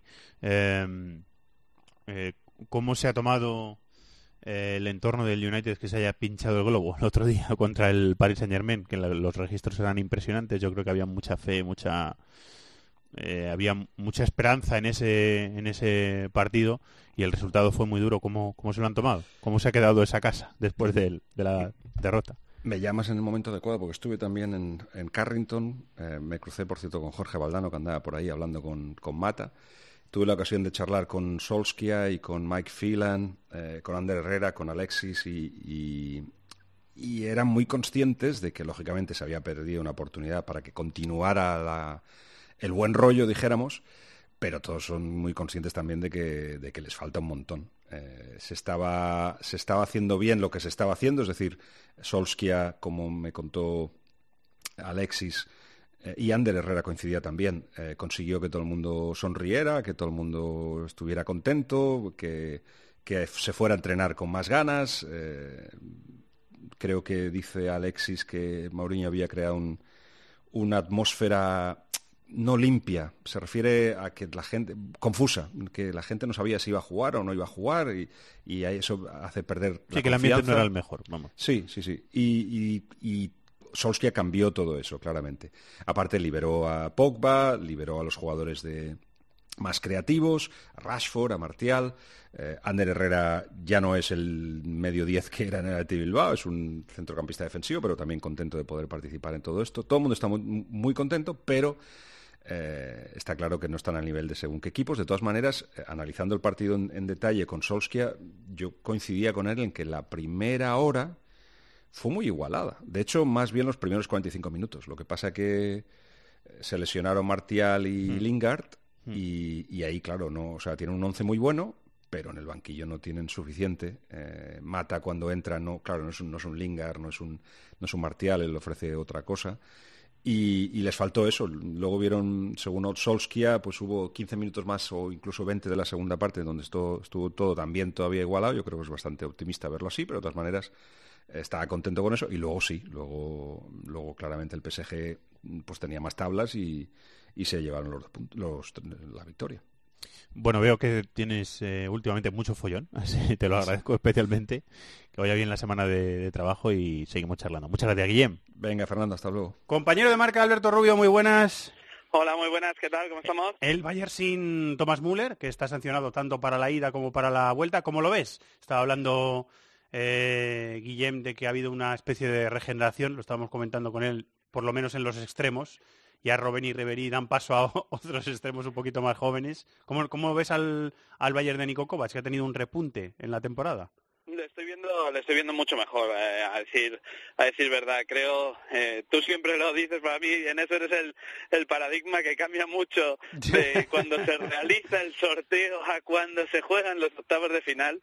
Y creo que en este caso también se ve reflejado tanto en el Bayern como en el, el Liverpool. El Bayern ha ido hacia arriba, el Liverpool ha perdido quizá un poquito de comba, quizá porque físicamente no está tan bien. Al Bayern yo creo que le ha venido bien el, el parón, le ha venido bien que la directiva, a pesar de toda la marea, eh, siguiera apostando y confiando en Nico Kovac y creo que Nico Kovac ha hecho bien. Digamos que ha hecho un Solari, ha tirado con los suyos, con los que creía en, ellos, con los que ellos creían en su proyecto y al final yo creo que era hora de que Robben, Ribery, Müller también, que está sancionado, pues le dieran paso a jóvenes como Nabri, como Coman o como James Rodríguez, que en las últimas fechas ha estado entrando en el equipo y le ha estado dando un aire bastante bueno al Bayern. Llega eh, Coman después de esa actuación individual estratosférica el fin de semana con dos goles y una asistencia. Llega tocado con un problema en el tobillo, vamos a ver si puede jugar. Eh, pero con ese doble pivote bastante creativo que es Goretzka y Tiago, bastante atrevido, con algunas modificaciones, con ese Nabri en un lado y Coman en el otro eh, y Lewandowski arriba. Ya hemos dicho que Müller no puede jugar. ¿Cómo lo ves, eh, David, la eliminatoria entre el, el, Liverpool y el Bayern? Que es a lo mejor el plato fuerte del fin de semana junto con el Juve, del fin, de, de, esta semana junto con el Juve Atlético Madrid.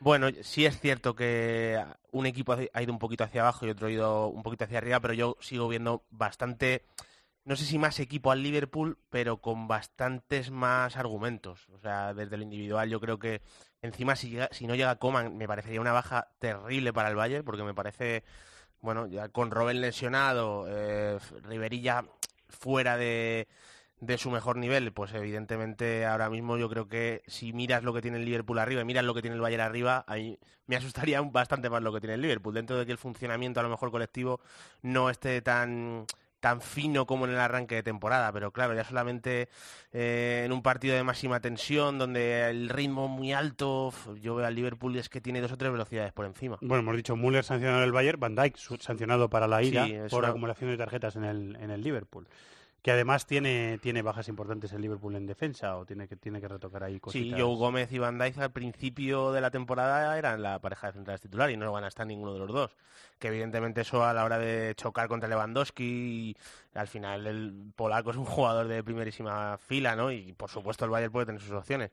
Pero insisto, yo por eh, ritmo ahora mismo, que al final en la élite estamos viendo que estos últimos años el, el, ritmo, el conseguir manejar los tiempos en las eliminatorias de Liga de Campeones es fundamental y es que veo al Liverpool, ya digo, por, por lo menos dos o tres marchas por encima. El Bayern ha reaparecido Neuer eh, y Kimmich está al nivel pues que yo siempre le, le subrayo. A mí a Kimmich me encantaría verlo en un en un gran equipo de la Liga Española, por ejemplo, un Real Madrid, un Barça o un Atleti. ¿Cómo lo ves, eh, Albert? ¿Cómo ves el partido de Anfield, que, que se presenta espectacular?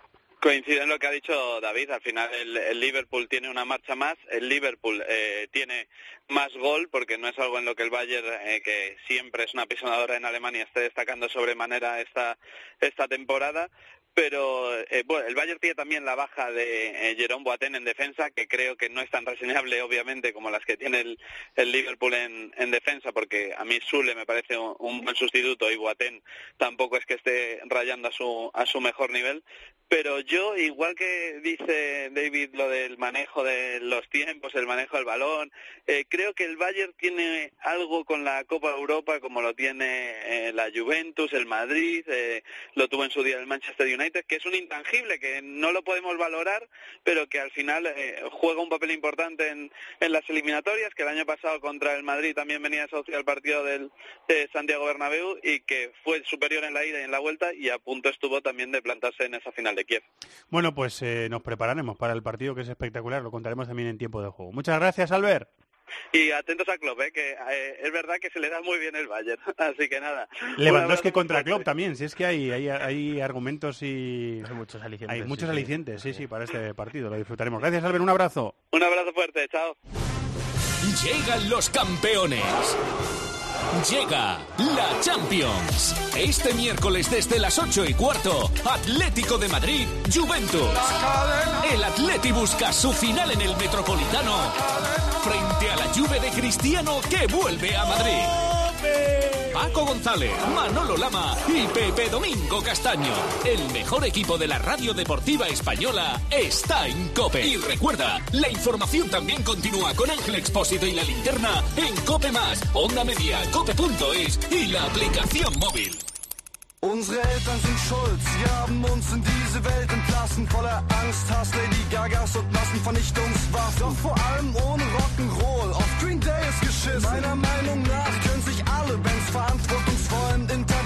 Bueno, pues el otro partido del miércoles a las 9 de la noche en Gelsen, Gelsenkirchen, sin eh, equipo español, pero con españoles. Es el Schalke Manchester City. Hay un futbolista español que está jugando en Alemania en el Schalke, pero antes estuvo jugando en Alemania en, en otros equipos, eh, que es el canario Mar Mascarel, que nos está escuchando. Vamos a charlar un poquito con él antes de esta eliminatoria entre el Schalke y el Manchester City. Hola Mar, muy buenas. Hola, buenas. ¿Qué tal, hombre? ¿Cómo estás? ¿Todo bien? Bien, muy bien. Todo perfecto por aquí. Me dice el técnico Víctor Catalina que te pregunte si entiendes lo que dicen en esta canción, que nosotros utilizamos de sintonía de fútbol alemán. ¿Lo entiendes? No, no, eso es todo complicado, la verdad. es muy difícil, ¿no? Es muy, no, es muy difícil, sí, sí, sí. Lo intento, pero bueno, requiere su tiempo. ¿Cuánto, ¿Cuánto tiempo llevas en Alemania, Omar? Este es mi tercer año. Estuve dos años en Frankfurt y este es mi tercer año aquí, mi primer año en Schalke. Estuviste dos años en, en Frankfurt eh, con los Jovic y compañía, ¿no? Con... Exactamente. Exactamente. Se está hablando mucho de con ellos allí. se está hablando mucho de Jovic. ¿Cómo, cómo, qué, qué tal es? ¿Es tan bueno como dicen, Omar? Sí, sí, la verdad que sí. La verdad que es un jugador joven y la verdad que la que tiene no, no es la que aparenta porque tiene muchísima madurez en todo el campo, un delantero que, que maneja todos los, los tiempos, ¿no? Juega con las dos piernas, va bien por arriba, es fuerte, rápido. La verdad que ha madurado muchísimo y, y lo, lo está demostrando. Es el, el pichichi de la Bundesliga, así que ya eso quiere decir mucho. Te llega la posibilidad de llegar al Schalke y jugar Champions. Eso sería también un, un atractivo especial, ¿no? Sí, la verdad que sí, la verdad que sí. Fue una de las cosas que más me llamó la atención el poder jugar Champions este año. Un club como, como el que es el Schalke y la verdad que es un paso más hacia adelante en mi carrera y estoy muy contento y, y con muchas ganas de, de, seguir aquí. ¿Qué tal la experiencia de la, de la primera fase de la, de la Champions? Intentando ser fuertes en casa, que no perdiste ningún partido y, y, pasando en un grupo que estaba bastante abierto a priori, ¿no? Sí, yo creo que éramos un, grupo donde todos los, equipos estaban muy parejos, entonces cual, podía pasar de todo, pero sí es verdad que hicimos una, una fase de grupos muy buena, somos un equipo muy muy competitivo, sobre todo también en casa, ¿no? Al final con, con nuestros fans que, que nos dan las energías para, para sacar los puntos aquí, nos ayudan en, en todo momento y la verdad que las cosas se nos dieron muy bien. Y bueno, tuvimos la posibilidad, estuvimos a punto de, pasar como primeros de grupo, pero eh, perdimos con, con el Porto en, en su campo y a pasar como segundos pues nos tocó el City, pero bueno, partido difícil, pero en el fútbol todo puede pasar y con muchas ganas de que llegue el día. Eh, te iba a decir, eh, Omar, que ahora llega el Manchester City en octavos de final. Eh, da un poquito de vértigo con la cantidad de goles que meten, con cómo están jugando, con cómo está el equipo de Guardiola. Da un poquito de, un poquito de cosa o no.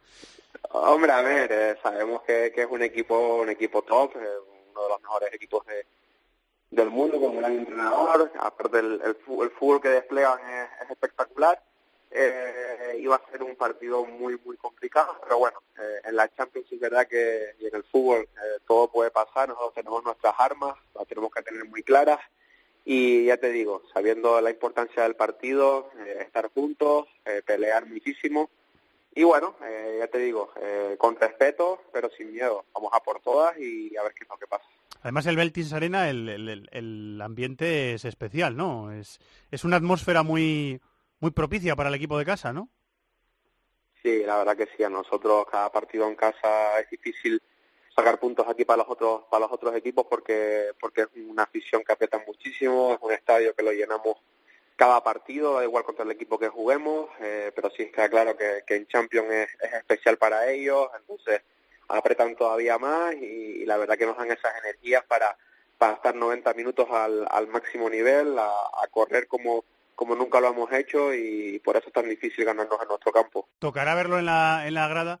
¿Te, ¿Te, dio mucha rabia cuando viste esa amarilla en el, en el sexto partido de la fase de grupos, eh, Omar, y te diste cuenta de ¿cuándo, ¿cuándo, te diste cuenta de que no de que no podías jugar el partido de ida de octavos? Pues la verdad que me di cuenta no sé mucho, no sé mucho, no, no me di cuenta en el, en el último partido de fase de grupos donde donde me echaron la, la tarjeta amarilla que va a ser que me pierda el partido. Eh, en ese momento estabas al partido y no y ni, ni, exacto, te diste cuenta, ¿no? Exacto, estaba al partido, estaba concentrado en, en, ganar el partido y al final no, no caí en ello. Y después cuando me lo cuando me lo comentaron, pues imagínate, eh, pasamos a octavos, muy contento por por pasar, pero está claro que perderme perderme la ida por por acumulación de tarjetas es un golpe duro porque porque claro, perderte unos octavos de final de Champions contra el City eh, es un momento bastante bastante jodido.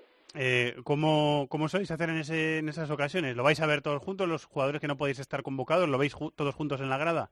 ¿Con los compañeros? Sí, claro, sí, sí, sí.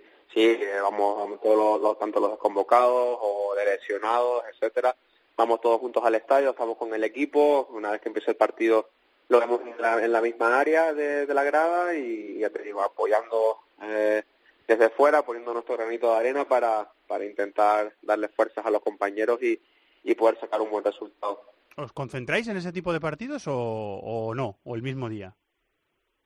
Eh, o, bueno, ahora al ser octavos de final pues no, no sabemos porque no, no tenemos el plan todavía, pero solemos concentrarnos para, para los partidos así de, de Champions, entonces seguramente los convocados pues tendrán que concentrarse, eh, estar en el hotel y, y estar plenamente concentrados en, en, el partido porque es un partido muy importante para nosotros. Bueno, hay posibilidad de revancha, o sea, puedes jugar en el Etihad, eso también, sí. también estará bien, ¿no? Sí, dentro de lo dentro de lo malo, ¿no? Pues al final hacer un partido de hacer un partido, o sea, doble partido, pues pues al final, bueno, no puedes jugar en casa, pero sí es verdad que esperemos que saquemos un buen resultado aquí para para poder ir con con, con expectativas de pasar eliminatoria en, en Inglaterra y sobre todo lo más importante para mí es estar disponible para, para el entrenador para poder jugar allí. ¿A David lo conoces? ¿A Silva personalmente? Pues no, la verdad que nunca nunca he coincidido con él. Va a ser la primera vez que coincido con él y, y contento por ello, ¿no? Un jugador como, como Silva, encima canario, la verdad que tengo ganas de coincidir con él y, y el miércoles eh, será el día. ¿Qué os da más respeto, Omar? Ese centro del campo con, que genera tanto juego con David, con De Bruyne, eh, con Bernardo Silva o, o, o, el ataque, que el Kun está muy fuerte últimamente. ¿Qué os da más, qué os da más respeto? Pues la verdad es que todo, es que te pones a mirar desde, desde el portero hasta, hasta el punta y es que todos los jugadores son de, de talla mundial, jugadores con muchísima calidad, físicamente jugadores muy fuertes, entonces eh, te pones a mirar las debilidades yo creo que, es difícil encontrarlas y ya te digo, eh, defensa rápida, fuerte, medio campo que, que le gusta jugar al fútbol, también que físicamente son, son jugadores fuertes y después arriba jugadores con mucha velocidad, jugadores que las, las oportunidades que tienen las meten, así que tenemos que estar muy concentrados durante 90 minutos, no cometer errores intentar aprovechar nuestras armas para sacar algo positivo del partido. Vosotros estáis recuperando del mal inicio de, temporada, ¿no? Que fue bastante eh, bastante complicado. Ahora el equipo se está recuperando poco a poco, ¿no? Sí, las sensaciones son, son muchísimo mejores ahora. Es verdad que, que comenzamos bastante bastante mal la temporada, pasamos por un mal momento donde al final cuando las cosas van mal, pues la confianza se va perdiendo un poco pero pero parece que el equipo está mejor, estamos sacando muchos más puntos que, al principio, estamos volviendo a ser a ser nosotros y, y, sabemos que tenemos un buen equipo, confiamos en, en nosotros mismos y, y estamos completamente seguros de que, de que vamos a tirar hacia arriba. ¿Qué dice Conoplanca? ¿Está más contento que en Sevilla? Un poquito más, ¿no? bueno, hablo, hablo con él, hablo con él bastante, es uno de los jugadores con, que mejor me llevo en, en el equipo y siempre y siempre me ha, hablado maravillas de, cuando estuvo allí, estuvo muy feliz y, y bueno, aquí también está feliz, está jugando, es un jugador muy importante para nosotros, jugador con muchísima calidad, con desborde, la verdad que, nos alegramos de tenerlo en el equipo porque nos da muchísimo. Nuestro protagonista en DC Fútbol, Omar Mascarel, que no podrá estar en el partido de ida, pero sí en la vuelta. Un abrazo muy grande, muchas gracias. ¿eh? muchísimas gracias, un placer. Chao.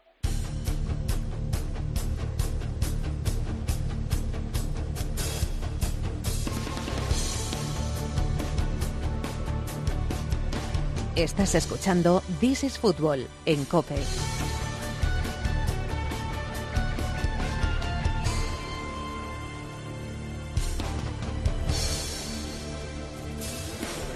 Y la semana pasada hubo cuatro partidos de ida de octavos de final, de los octavos de la Champions League, y hay que dar pildoritas de lo que pasó en todos ellos, en nuestro cibercafé.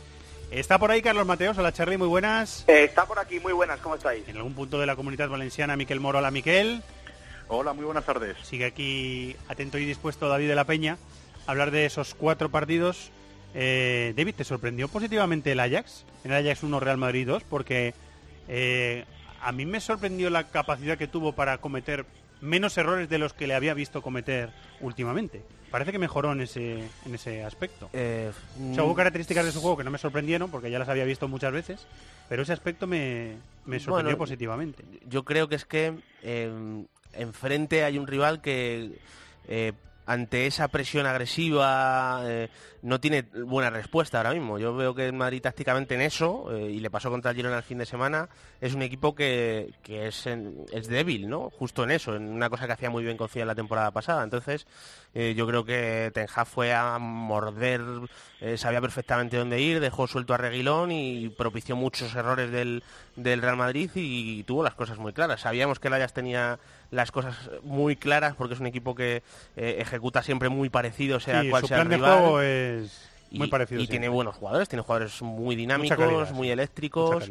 y, luego tiene otros que sostienen este plan, como por ejemplo De que es un central que a campo abierto eh, es súper intuitivo, muy agresivo, se anticipa muy bien. A mí me parece un centralazo que a ver quién se lo lleva, pero el que se lo lleva va a acertar sí o sí y bueno, no, me, de verdad que no me sorprendió demasiado. O sea, más o menos esperaba eh, que el Ajax pusiera muchos apuros al Madrid y que al final el Madrid, eh, que tiene mucha calidad arriba, pudiera responder en base a golpear en el, último tercio de campo. Pero eh, yo creo que jugó regular el Madrid. Sí, sí, el mm. partido del Madrid fue bastante gris. Charlie. Sí, yo creo que Marino no estuvo fino y que, y que el Ajax demostró que sus jugadores jóvenes, sus talentos jóvenes, eh, en ese encuentro dieron un paso de madurez, ¿no? Demostraron que están capacitados para, para jugar contra todo un Real Madrid. Yo creo que, que fueron superiores en muchas fases del partido, que pudieron incluso, bueno, yo, a mí el resultado, ese 1-2, igual se me antoja un, poquito corto. O sea, yo creo que el Ajax quizás mereció llevarse el empate. Eh, el Madrid no se vio la, la mejor versión y cuando el Real Madrid no está en su mejor versión, ya estamos viendo que sufre contra equipos de menor entidad que el Ajax, pues todo un Ajax que además venía con, la confianza, con, sabiendo los jugadores que jugar contra el Real Madrid es un buen cartel, pues estaba destinado a sufrir como si fuera. Miguel. Fijaos que en las últimas semanas que hemos comentado Eredivisie o algún partido del Ajax como rival del Madrid, eh, nos ha preocupado siempre el nivel defensivo que, que habían demostrado en este inicio de año. Eh, después de cómo habían empezado la temporada había sido un cambio muy brusco y quizás eh, parte del planteamiento que tenían para este partido, lo que comentaba David, no renunciar a esa señal de identidad que es eh, una presión alta, pero que el plan de partido fuera pasara mucho por ahí y muy poco por su zona, su zona defensiva. Hicieron un esfuerzo muy grande, luego la segunda parte lo acusaron, para que se jugara todo lo máximo posible en el campo del Real Madrid, que así fue la primera parte y, bueno, se llevaron escaso botín, pero seguro que si el Madrid hubiera tenido un partido, digamos, eh, más lúcido a la hora de salir y hubieran ganado Ponte 0-2, 0-3, incluso 0-4, ningún aficionado del Ajax tendría, luego lo reprocharía mucho al equipo porque, vamos, eh, hicieron un, un planteamiento muy atrevido y que casi les sale. Había una atmósfera impresionante en la Amsterdam Arena. Eh, llevaban, me parece que eran 13 años sin jugar un partido de octavos de final. Eso se notaba mucho. Se notaba, claro. Se notaba mucho en el ambiente Sí, sí. y en la ambición del equipo, que era que era muy comprensible también para un equipo histórico como, como el Ajax de Ámsterdam, en un escenario eh, tan bonito como el Johan Cruyff Arena. Eh, lo retransmitimos en directo en tiempo de juego, el partido de Old Trafford, digo, el Manchester United 0, Paris Saint-Germain 2. Eh, lo comentaste tú, David, no sé si quieres con el pozo de los días añadir más o... Bueno, yo creo que eh, para quien no nos escuchase decir que nos gustó muchísimo el PSG. O sea, con las bajas que tenía, a mí me pareció una actuación eh, muy notable de Tuchel. O sea, eh, posicionó muy bien al equipo, eh, un gran Berratti, por supuesto un gran Mbappé, pero sobre todo un equipo que reaccionó a dos bajas muy sensibles, porque Cavani y Neymar al final son jugadores muy resolutivos, especialmente Neymar a nivel de sistema, y, y vi un equipo, vi un equipo de Y a fútbol los que se- problemas en el centro del campo, Sí, que sí. no eran menores tampoco. ¿eh? no, no, por supuesto. Y al final, sin paredes en el ritmo del equipo, sin Rabiot en la disciplina, eh, Marquinhos jugó muy bien. E, insisto, sobre todo vimos a un Paris Saint Germain colectivamente muy bien, que para mí esa fue la sorpresa más grata que nos pudimos llevar del, del partido. Que luego en el partido siguiente de, de Liga ves que Tuchel vuelve a hacer otra vez lo mismo. ¿eh? Hace muchísimos cambios. A mí me da la Sí, sensación de que ocurre una se cosa. pasa un poco con los cambios. Ya, lo- pasaba en el Dortmund Sí, también. lo que pasa que es que en la liga francesa como si pone... Sí, puede, puede o sea, hacer. puede hacer lo que quiera. Pero a mí me, no sé si, no, no lo sé, es una teoría mía. No sé si luego cuando avance las rondas, porque doy por hecho que esta eliminatoria la va, con un 0-2 en la ida lo va a pasar, no sé si después va a tener algún problema con, eh, con, con una falta de plan estable, porque es que Tuchel hace tantos cambios que el equipo no tiene, no tiene, no, no, no hace el mismo plan un miércoles, sábado, miércoles, sábado, No, miércoles. Hace uno distinto cada día, o sea... Sí, pero, pero piensa que también en una plantilla donde tiene tantos jugadores que serían indiscutibles en igual el 80% de los equipos de, de Europa, mm, ser tan variante en el esquema, en el plan de juego y todo, los mantiene a todos enchufadísimos. Porque Di María hizo un partido en Old Trafford que no era plaza fácil para él, impresionante. Sí, estaba súper hiper motivado, también se le vio, ¿eh? Él estaba, Sí, él estaba con mucha, muchas ganas de demostrar en, en Old Trafford donde no le fue bien. Eh, ¿Charlie? Sí, ¿no? En esa acción, sobre todo con Young, ese gesto un poco, ¿no? De, de recordatorio, de decirle, oye, pasaste por aquí, todavía nos acordamos de ti, ¿no? Ese empujón. Eh, yo creo que el Paris Saint-Germain dio una sensación de, de equipo hecho, lo decía David, de, de ser un equipo, y eso es importante para ganar, sobre todo en un campo tan complicado como es Old Trafford. Y luego, más allá del equipo, las individualidades. No, yo cada día tengo más claro eh, que Mbappé es, es uno de los elegidos, ¿no? Que ya no es un excelente jugador. Y subiendo las cifras, ¿eh. Charlie? Subiendo las cifras de goles, que eso Sí, sí. La temporada pasada era un déficit que tenía. Pero es que ya no es solo de goles, es que es un jugador que al final tiró del Mónaco hacia unas semifinales de Liga de Campeones, podía parecer anecdótico, pero es que eh, se planta en el trabajo y sigue siendo determinante, tira de Francia en algunos momentos del Mundial. Eh, yo creo que es un, un jugador con unas características impresionantes, ¿no? Y de hecho, ahora en España, y con razón, alabamos a, a Vinicius, el desparpajo que tiene Vinicius con su edad, pero es que para mí Mbappé está bastante por encima del momento a día de hoy y no es mucho más mayor que él, ¿no? O sea, Mbappé tiene pozo de jugador ya veterano, de, de jugador determinante y lo volvió a ser una vez más. Y cuan- en un partido en el que no están Cavani y Neymar, él tira del carro junto con De María, ¿no? Y eso al final yo creo que, que demuestra un poco lo que va a venir en el futuro de, de Mbappé, ¿no? Eh, Roma, del Roma 2 Oporto 1, un nombre propio. Eh, Nicolò Zaniolo, el, el chico de la, de la Roma.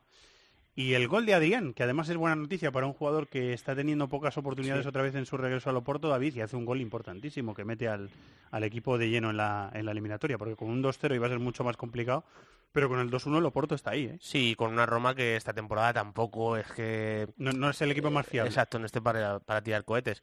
Y un tercer nombre que hay que dar, que es el de Vinseco, que es que es impresionante. Es cierto, es Está a un nivelazo tremendo Sí, es y, cierto, sí. y fue decisivo otra vez y yo creo que es pues probablemente el principal argumento para creer que la Roma pueda estar en, en cuartos de final, yo creo, ¿eh? y, sobre todo un gran compañero para Zaniolo porque él se va a pelear con todos y va a ser muy vertical y no es un delantero que sea excesivamente individualista como para que no le vea ni, ni quiera aprovechar el buen momento que pasa el joven de la Roma.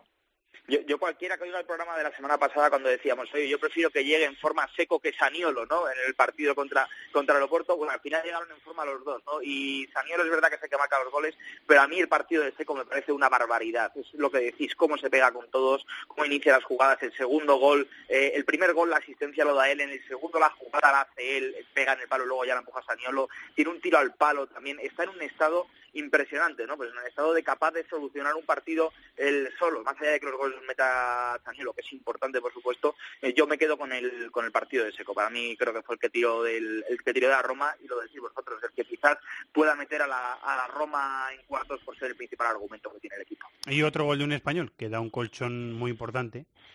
Eh, el de Fernando Llorente, que había entrado unos minutitos antes. En el Tottenham 3, Borussia Dortmund 0. ¿Te, parece, te pareció excesivo, eh, David, la, la victoria por... A mí me pareció mejor el Tottenham en el partido, pero no sé si un 3-0 es Sí, yo creo que exagerado. demasiado. Yo estoy contigo. Eh, lo que pasa es que el Tottenham eh, para mí mostró una cosa que no tenía en las últimas temporadas y es que supo competir muy bien. O sea, eh, en, en Liga de Campeones. O sea, Yo hay, yo hay momentos eh, en, Liga- en Champions, en la del año pasado, en la fase de grupos contra el Madrid, que sí, que le vi, sí, sí, eh, sí que le vi competir bastante bien. Sí, te, te hablo ya eliminatorias, que ya es diferente, Ajá. le costó contra la Juve cuando lo tenía casi hecho. Eso es o cierto. es- este, este proyecto... Se le escapó, la eliminatoria de la Juve se le claro, escapó. y siendo, ahí sí que para mi gusto fue muy superior durante muchas fases de la eliminatoria. Sí.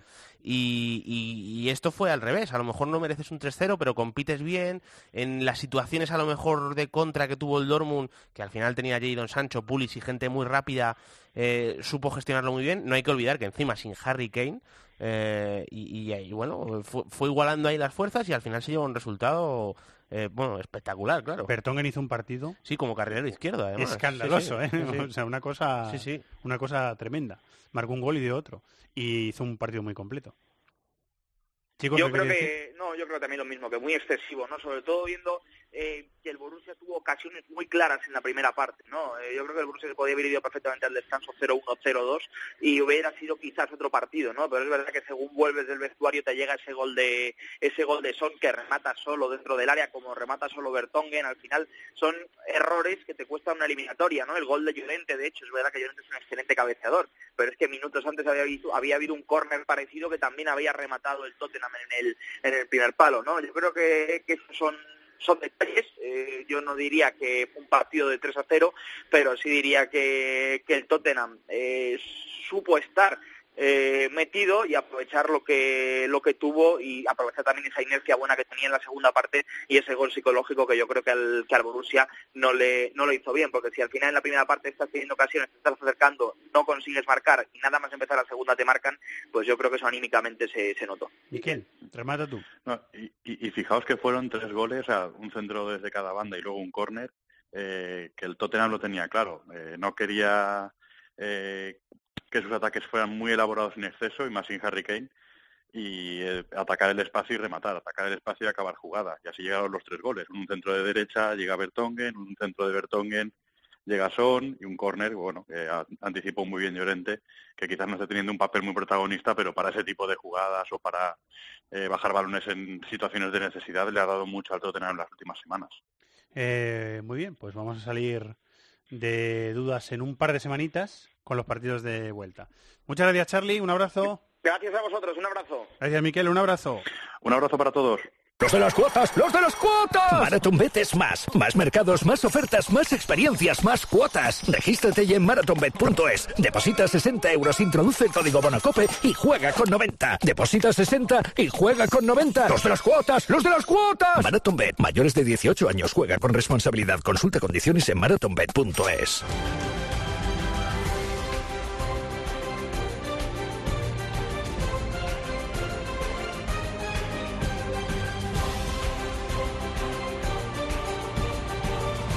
Sintonía Europa League, no la actual, sí, la que más nos gusta a nosotros. Hola, Tony Padilla, compañero, muy buenas, ¿cómo estás? Hola Fernando, ¿qué tal? 16 de final de la segunda competición europea, eh, la Europa League, buscando cuatro equipos españoles los octavos y el primero que lo hará es el Sevilla. El Sevilla, como juega el Betis el jueves en la misma ciudad, pues tiene que separar su partido, algo que le pasó al Fenerbahce y al Galatasaray la semana pasada. El Sevilla juega el miércoles a las 6 de la tarde y se trae de ventaja el 0-1 eh, con la Lazio. Allí estuvimos viendo el partido. A mí me gustó. Vuelvo a darle las gracias otra vez a los compañeros de Marathon Bet que nos permitieron estar allí, nos invitaron a estar allí. Eh, me gustó bastante Sarabia eh, en directo. Me, impactó, Tony. Causó, me, causó una admiración tremenda su primera parte allí porque tienes buen gusto. a mí me gustó mucho el Sevilla, la verdad, fue una, una puesta en escena muy interesante, imponente, sobre todo por dos cosas, ¿no? Uno es que, como estamos viendo y vimos también después en el, Estadio de la Cerámica, parece que una de las asignaturas pendientes de este Sevilla de Palo Machín es jugar fuera de casa, como mínimo en Liga, donde encadena nueve partidos de Liga en que no, es capaz de conseguir eh, ganar, pero te plantas en segundo lugar en un estadio muy complicado como es el Estadio Olímpico de Roma, un equipo eh, que llegó a cuartos de final de la competición el año pasado, una lacha competitiva con experiencia, juegas un primer tiempo muy muy interesante, muy ambicioso, dominas, uh, te pones por delante, mm, experiencias, oportunidades para marcar más goles la, la, la Lazio reaccionó al final, pero tampoco en ningún momento me dio la sensación que pudiera ser superior al Sevilla. Así que me gustó mucho la actuación de, de, Machín, en, eh, del equipo de Machín, en una eliminatoria que, que era casi como la, la, la que imaginaba más pareja, ¿no? Por la entidad de la Lazio, que la, Lazio tiene muchos argumentos futbolísticos y el, el Sevilla muy agresivo arriba, bien de línea, se la encontrando la capacidad de brillar, venir dentro del área también se entendió bien con Andrés Silva, así que creo que ese fue un resultado muy interesante y es como si cuando suena la, la sintonía de la Europa League sea la, la vieja nova, el Sevilla no sabemos qué pasa, que se transforma independientemente... Es su canción, ¿no? No importa, no importa cómo está en Liga, no importa cómo está en Copa, esta es una relación de amor que sigue funcionando, ¿no? Esperemos que pues, tenga continuidad también en el Ramón Sánchez Juan. ¿Verdad también, eh, David, que tuvo que hacer Inzaghi los cambios muy pronto porque tuvo problemas de lesiones, le marchó Luis Alberto, tuvo que cambiar el plan, eh, no tenía inmóvil, que inmóvil estaba el hombre viendo el partido en el palco y, con unas ganas tremendas de jugar, pero vimos una versión bastante gris de la Lazio, ¿no? yo creo que al final, si no está inmóvil, eh, para el rival es más fácil presionar, porque inmóvil se mueve muy bien a los espacios a la espalda de la defensa vimos un Sevilla muy agresivo que yo creo que no fue casualidad que recuperase por lo menos de medio campo para adelante la estructura que le ha hecho eh, rendir también a principio de temporada con el medio campo Anega, Mudo Vázquez, Arabia. Muy atrevida, una estructura muy atrevida. Sí, ¿eh? pero es, con la que mm, Machina consiguió activar de verdad el equipo a principio de temporada, con Jesús Nava ya recuperado en derecha Escudero en izquierda y la, pareja de puntas titular. Pero sí, fue un muy buen Sevilla, a mí me gustó mucho. Buena versión, ¿eh? Buena versión del, del Sevilla en el Olímpico. A las 7 menos 5 ya del jueves tenemos dos partidos en la Comunidad Valenciana, los dos. Villarreal Sporting Club de Portugal. El Villarreal tiene también la ventaja por 0-1. A mí eh, se me antojaba una machada lo que había hecho el, Sporting recuperando la, estabilidad institucional después de todo lo que pasó en la temporada pasada. Pero no, pude ver el, partido. No sé si eh, fue muy superior el Villarreal en Lisboa o así te lo pareció, Tony. Pues a mí sí, yo, tuve la suerte de comentar el partido. Cierto es que se, a los tres minutos uh, ya tuvimos eh, una internada por la derecha de, de Samu Chukwueze que, que, que, deja seco a Acuña, que no lo puede seguir, y centro el segundo palo, cortó todo el área, llegó Pedraza, marcó el 0-1. Y con el 0-1 es como si de repente le, le, entró la paz espiritual al equipo de, Javi Calleja. que le faltaba, pobres, ¿no? le faltaba. porque recordemos que no, no, no, había ganado ningún partido oficial, lo que llevamos de 2019, la, la, crisis era tremenda, y de repente en cinco días se ha ganado dos partidos. O sea que empezó un poquito en el, en el estadio del Sporting, y el 0-1 lo que hizo es poner muy nervioso al conjunto portugués, que no jugó a nada en el primer tiempo, pero a nada, y además cada vez que perdía un balón, la, la hinchada eh, no, no, no hasta el punto de abuchear, pero sí ese murmullo de desaprobación, ambiente muy frío, muy crispado, no la, gente no apretó como pudo apretar en el Yeso de y muy cómodo atrás el, el Villarreal, que incluso tuvo contras para sentenciar, segundo tiempo también un control casi absoluto y al final el, el, el, Sporting perdió la calma de una forma ridícula, acabó con 10, pero incluso yo creo que podría haber acabado con 9 porque empezó a pagar patadas sin sentido y el Villarreal me pareció muy superior ah, sobre todo porque du- eh, consiguió salir de ahí reforzado y dejó más en problemas al Sporting, aunque luego vi que este fin de semana consiguió reaccionar y ganar un partido importantísimo contra Sporting de Braga, porque era el rival en la pugna por ser tercero, por tanto consiguió reaccionar el equipo el equipo de los Leones de Albalade, pero me gustó mucho el, Villarreal, la verdad me, gustó en positivo porque como no, no llegaba bien y, dudaba de que se concentrase en la, en la Liga, en la, Europa League, precisamente por el tema de la importancia de sumar puntos en la Liga, la verdad es que le salió una, una jornada redonda, una semana redonda al- a, Javi Calleja y el resultado es realmente muy bueno y viendo la actuación del Sporting en la ida es que, bueno, el Sporting es un equipo que, que ya lo ha demostrado en el pasado bastante anárquico, ¿eh? que es capaz de repente de, de cuando menos te lo esperas de, de hacer una buena actuación. Pero se le puso muy bien la eliminatoria al conjunto amarillo. Con Bruno Fernández en, en buen estado de forma. El mediapunta del Sporting está bastante bien. Volvió a marcar contra el Sporting de Braga este fin de semana. Un gol de falta bastante bonito. Vamos a ver qué pasa en el Madrigal. A la misma hora en Mestalla, ahí estaremos. Valencia Celtic, 7 menos 5 de la tarde. El Valencia se trae un 0-2 de Celtic Park ya dijo el tiempo, en tiempo de juego el domingo Rafa Villarejo, el narrador del Valencia, Tony, que le había impresionado el ambiente de, de Celtic Park, que le había eh, parecido el ambiente más impresionante que había visto en su carrera. No, Eh, eh, no es para es, menos, una- ¿no? un estadio maravilloso con una hinchada maravillosa. Eh, lo que pasa es que obviamente por una cuestión también de cómo puedes armar los los equipos, la diferencia futbolística es abismal, no no se puede competir el, fútbol escocés con el con el fútbol español, el Valencia fue muy superior, pese a alguna algún ataque concreto del Celtic que le llevó en lectura de, de partido muy cómoda al equipo marcelino, llegó muy bien con, con jugadores creciendo como como, como Denis Cherichet, eliminatoria más que sentenciada. El- el- es cierto que dejó cierto mm, mal rollo detrás el Valencia en el sentido de que lo que decía la gente del Celtic es em, que si comparas eh, el nivel de salarios que paga el Celtic con el que paga el Valencia el Valencia paga más, pero no, no hay tanta diferencia. Y es que el Celtic es casi el único club escocés junto al Rangers que puede pagar grandes salarios y pese a todo tiene que pagar muchísimo más para traer jugadores buenos a, a Escocia. Así que eh, el Celtic tiene la sensación que siempre pagan más dinero de lo que toca porque es muy difícil convencer a un futbolista que se vaya a jugar al fútbol escocés. Así que acabas casi, casi pagando el, doble de lo que quisieras para tener jugadores como Edson Edwards, jugadores eh, también co- como, como Scott Sinclair.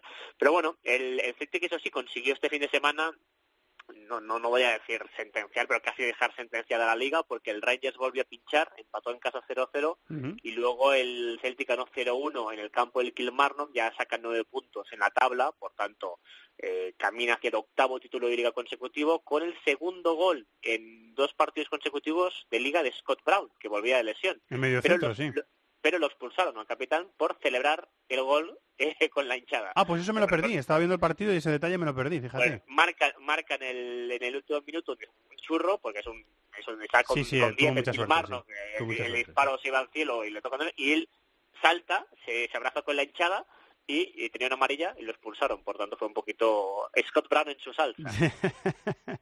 ¿Qué te pareció la, la delantera Cherisev Sobrino, que se retroalimentaron entre los dos Sí, el partido bueno, de me gustó, me gustó bastante la puesta en escena de Sobrino. Creo que es un jugador que, que además para el sistema de Marcelino eh, le va bien, ¿eh? como relevo de Santimina sobre todo, que, que yo creo que, o, o de Gameiro incluso, porque Rodrigo yo creo que come aparte. eh, funciona bien porque es un jugador que se mueve muy bien a los espacios, eh, carga bien el área, yo entendió bien con Cherichev, yo creo que es un... Y luego encima si, si necesitas en banda porque tengas muchas bajas, eh, en el Alavés ya lo ha hecho, o sea que, bueno, funcionó bien y coincido con Tony, hay una diferencia importante, se vio como el Valencia eh, parejo, cómodo, manejando el, al equipo, eh, lanzándolo con bastante facilidad, yo vi una diferencia importante, de todos los partidos creo que es el, el rival a priori que más diferencia tenía con, con un español fue el Celtic con el Valencia. Debería certificar el pase el Valencia en Mestalla el próximo jueves.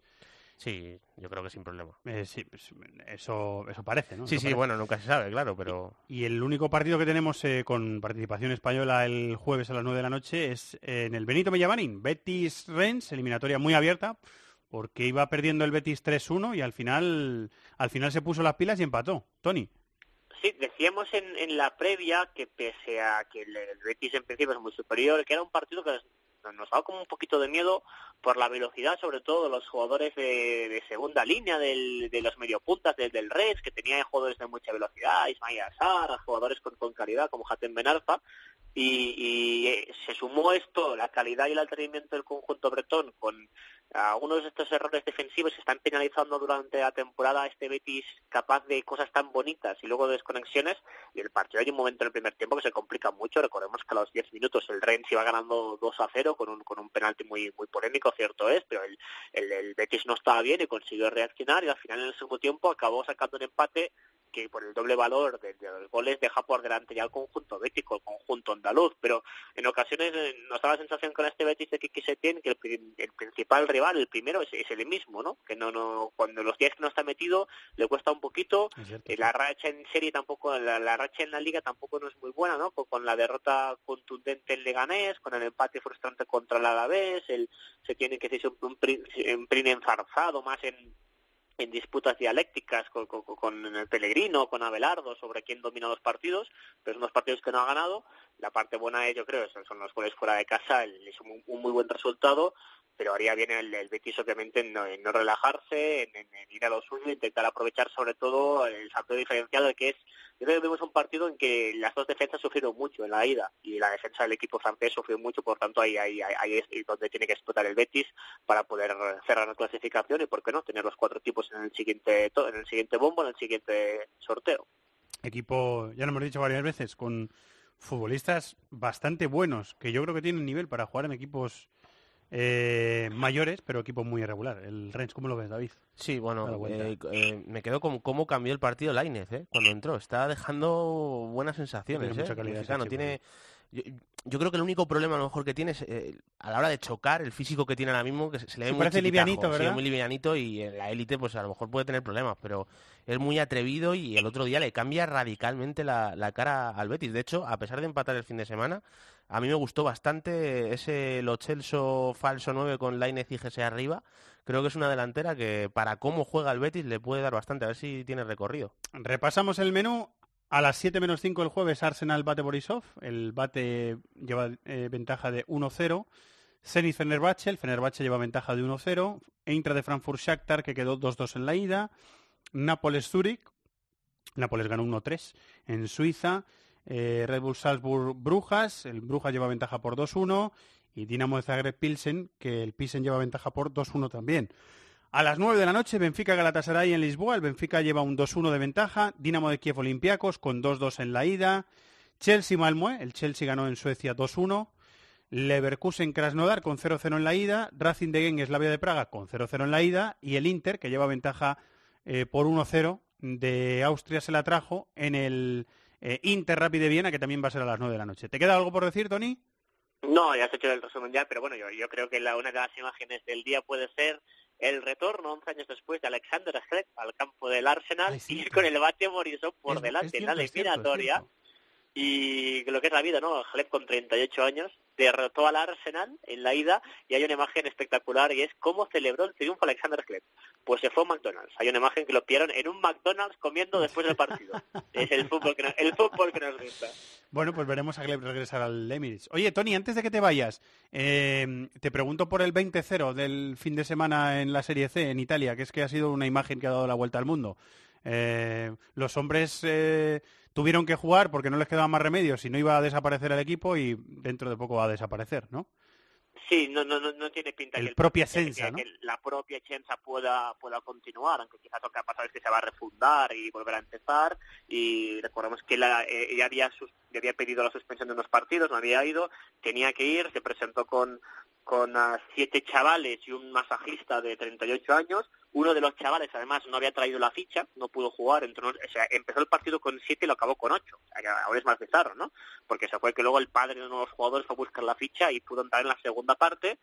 Y... Ah, o sea, el que no tenía ficha, le buscaron la ficha y pudo entrar en la sí, última media hora. Hay, hay un ah, chico vale. que no que no que no puede empezar el partido, y luego el padre va a, o sea, fue a casa y porque entre, entre Cuneo y Piacenza hay una hay una distancia, Cuneo es Piemonte, Piacenza está más cerca del, del sur de Milán, diríamos, y, luego contar un poquito lo que es el caos del fútbol italiano, ¿no? El, eh, la ciudad de Piacenza tuvo su equipo en serie en los 90, ese equipo, el histórico, se tuvo que refundar y en el proceso ese de refundación un empresario pilló un equipo más pequeño de barrio, que es la propia Piacenza, le puso el dinero y este año y estos últimos años ha habido derby. Piacenza, sin ser, sin ser tan grande, tienen segunda C, los dos equipos, el Piacenza, que tiene más hinchas, y el propio Piacenza. El Piacenza está segundo, luchando por, por subir, y se ha refundado también, este se va a refundar también. Eso es un caos, pero yo, yo solamente para entender un poquito los problemas que tiene el fútbol italiano a nivel organizativo es, eh, recomiendo a la gente que vaya a este grupo, que es el grupo A de la Serie H1, que es el equivalente a la segunda vez, a ir al grupo A, el Girone A, y mirar la cifra de partidos jugados por cada equipo. Es hay unos que tienen 28 partidos, otros tienen 26, otros tienen 24, otros tienen 20, otros tienen 17. O sea, es una auténtica locura porque eh, el campeonato empezó tarde ya porque dos equipos eh, pidieron al juez poder jugar en Serie B, no los que eran la, el propia Chensa y la Virtus Entera, no los aceptaron y empezaron el campeonato un mes después que el resto de equipos. Entonces hay un equipo que es la Virtus entera que tiene 17 partidos, mientras sus rivales han jugado 25. Eh, luego tres equipos con sanciones de puntos. O sea, es un caos absoluto prueba tristemente de que en ocasiones empresarios que la última cosa que les interesa es el fútbol, compran equipos, ponen dinero, lo sacan y por eso este equipo se presentó con el equipo juvenil, algunos de ellos, la imagen es, fue paupérrima y supongo que este equipo no va a tener más recorrido hasta que se va a refundar en serie en quinta división y un año va a volver. Y así es como, como pasan los tres en el fútbol italiano. Ya ha salido la noticia de la exclusión, ¿no? Lo estoy leyendo ya a Luca Di Macho ahora mismo, que lo acaba de tuitear, que, que le han expulsado al equipo de la serie. Era cuestión de tiempo, sí lo que es el amor de un padre por un hijo, ¿eh? Te vas a... Te pegas la paliza de viaje para, para buscar la ficha del, del, niño para que pueda jugar un partido que cuando tú llegas van perdiendo 17-0 y cuando tu chico entra le meten tres más. Eso es, eso es el amor de un padre por un hijo, ¿eh? Que no tiene límites. Muy, bueno, pues nada, seguiremos la pista. Aquí no podemos sacar mucho pecho, que tenemos un equipo de segunda división que acaba de desaparecer ahora mismo por tampoco, deudas económicas. Tampoco andamos tan mal. andamos, andamos por ahí también. Tampoco podemos ser muy galletos aquí. Muchas gracias, Tony. Un abrazo. Un abrazo.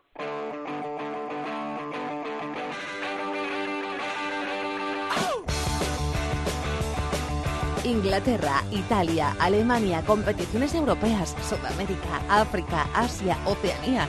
Todo el fútbol del mundo cabe en cope.es. Vamos hasta Nueva York. ¿Qué tal Ariel Judas? Muy buenas, compañero. Hola, Fernando. ¿Qué tal? Muy bien. Vamos a empezar por eh, Brasil, en medio de... Continúan los homenajes y el recuerdo a los eh, chicos eh, de la base del Flamengo fallecidos en ese incendio en el Niño de Urubú. Eh, ¿Qué ha pasado en la final de la, de la Tasa Buenavara entre eh, Vasco y Fluminense? ¿Qué ha pasado? Una cosa bastante insólita, dejando de lado por un momento la, la desgracia que ha pasado en el centro de entrenamiento de Flamengo, un poco gracioso también y ridículo lo que ha ocurrido este fin de semana en el Maracaná. Se jugaba la final de la Taza Guanabara, la primera parte del campeonato estadual de, Río de Janeiro, eh, Vasco da Gama se enfrentaba a Fluminense y los dos clubes pretendían que sus aficionados se ubiquen en la gradería sur del Maracaná. Los dos clubes querían o pretendían la misma ubicación. La diferencia y la falta de acuerdo entre ambos equipos determinó que la justicia eh, en, Río de Janeiro determinara que mm, se jugara sin público. Finalmente fue tan caótico todo, hubo tan mala comunicación sobre el tema, que se mm, agolpó muchísima gente en las afueras del Maracaná y el público terminó entrando sobre la media hora de juego, sobre el minuto 30 del primer tiempo. Bueno, insólito, terminó ganando Vasco Zamba 1 a 0 a lo largo de todo el estadual. Eh, ha sido el equipo más sólido, no perdió ningún partido, si no me equivoco, hasta ahora.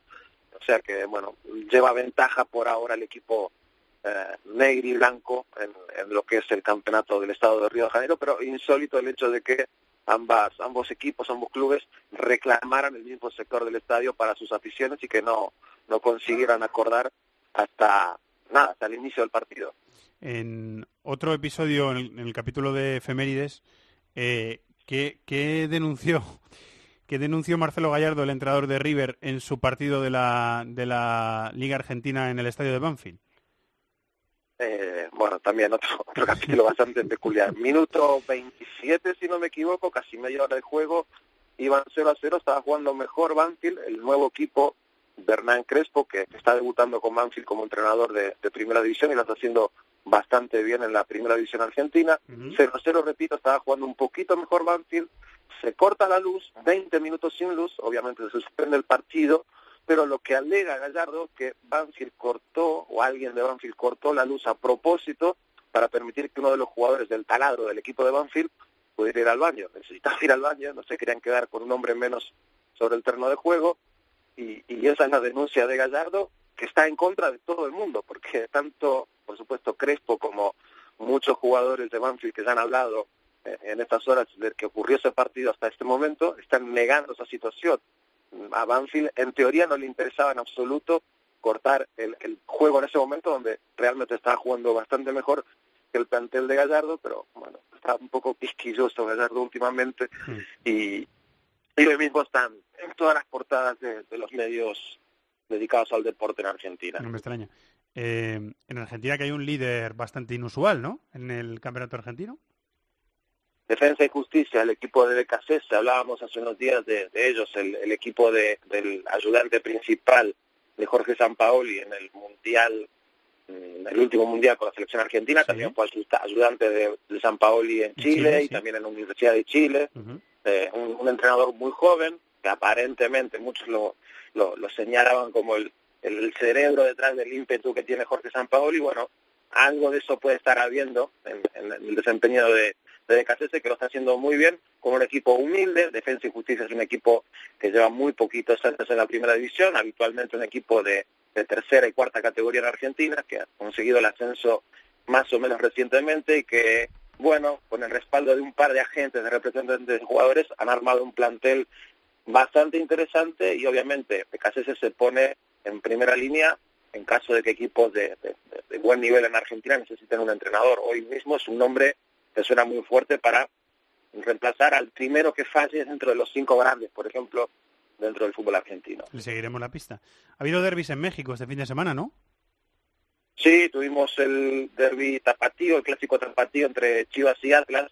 Ganó con mucha solidez Chivas, que después de un tiempo está recuperando su forma, está muy cerca de los líderes ahora mismo, que son los dos clubes de, Monterrey, o sea, el Monterrey y Tigres. Ganó 3 a 0 con un hat-trick de, un delantero interesante, Alexis Vega, que está comenzando a hacerse un nombre en, en justamente en la Liga MX, en el fútbol mexicano.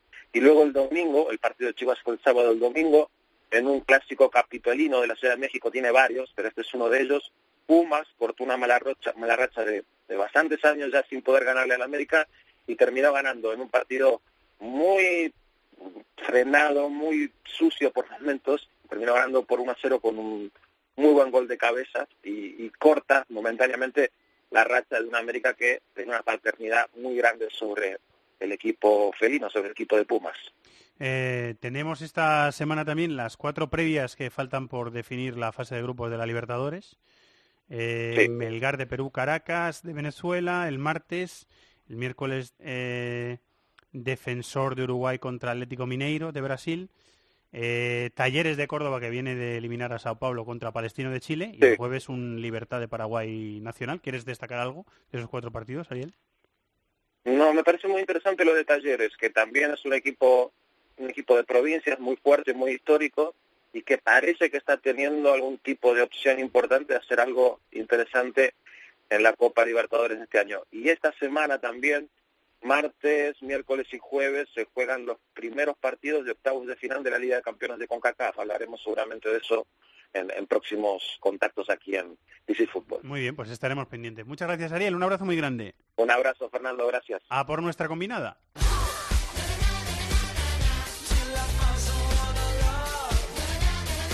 Con los amigos de Marathon Bet, de nuevo, Chato, ¿estamos listos? Hola, ¿qué tal? Siempre listo. David, ¿estamos listos? Muy, vamos preparadísimos. Mm, voy para allá. A ver, ¿qué has cogido? Final de la Copa de la Liga en Wembley. Chelsea-Manchester City. Partidas. Vengo fuerte, ¿eh? Que me acabo de dar cuenta que a lo mejor vengo un poquito más fuerte de lo que debería, pero vengo... Ahora pero no, Tú ahora eres no- muy de crecerte. ahora no, sí, grandes sí, no des pasos atrás ahora. No, no, no, es que he, he visto mi propia apuesta Sí, y he dicho, puño. Sí, sí, te has sorprendido de que, de que hayas de mi decidido- valentía. de que tu yo de antes pensase esto. Mi yo de hace 20 minutos ha pensado 0-2 al descanso para el Uf, y ahora has dicho, pero ahora que estás grabando dices, bueno, No, no.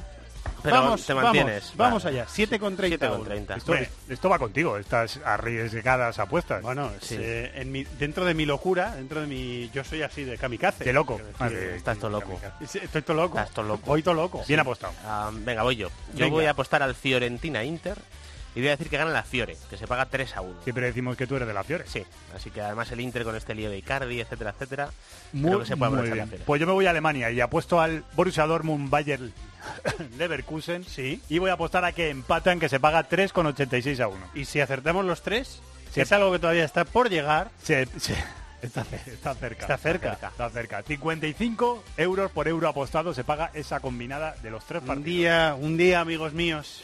Ay, amigos míos. Un día. Hay que intentarlo. La vida siempre hay que... Estamos en vuestras manos. hay que- Mira Catalina cómo se ríe. Hay que intentarlo. Ya sabéis que las cuotas están siempre sujetas a cambios. Que hay que jugar con responsabilidad para mayores de 18 años y con esa voz tan bonita, tan dulce que lo dice la churri todos los fines de semana. Podéis consultar condiciones en marathonb.es. Los de las cuotas, los de las cuotas. MarathonBet es más. Más mercados, más ofertas, más experiencias, más cuotas. Regístrate ya en marathonbet.es. Deposita 60 euros, introduce el código Bonacope y juega con 90. Deposita 60 y juega con 90. Los de las cuotas, los de las cuotas. MarathonBet. Mayores de 18 años juega con responsabilidad. Consulta condiciones en marathonbet.es. Y una vez apostado, participio, hay que terminar. Vamos. Infinitivo. ¿Terminamos? Infinitivo. ¿Que tienes música? Sí, infinitivo, tengo música. ¿Tienes música? Y vamos a escucharla. Yo creo que la vais a conocer de ¿Qué tipo, primeras. ¿Qué tipo de música tiene? No he mirado. No he mirado el ¿No guion. mirado No sé qué música es. Perfecto. No sé qué música Pues es. Me vas a sorprender 100%. No, no, yo creo que no. Es ¿No? una de las que a mí me gustan y yo creo que os gustará a vosotros. Previsible. Ahí vamos.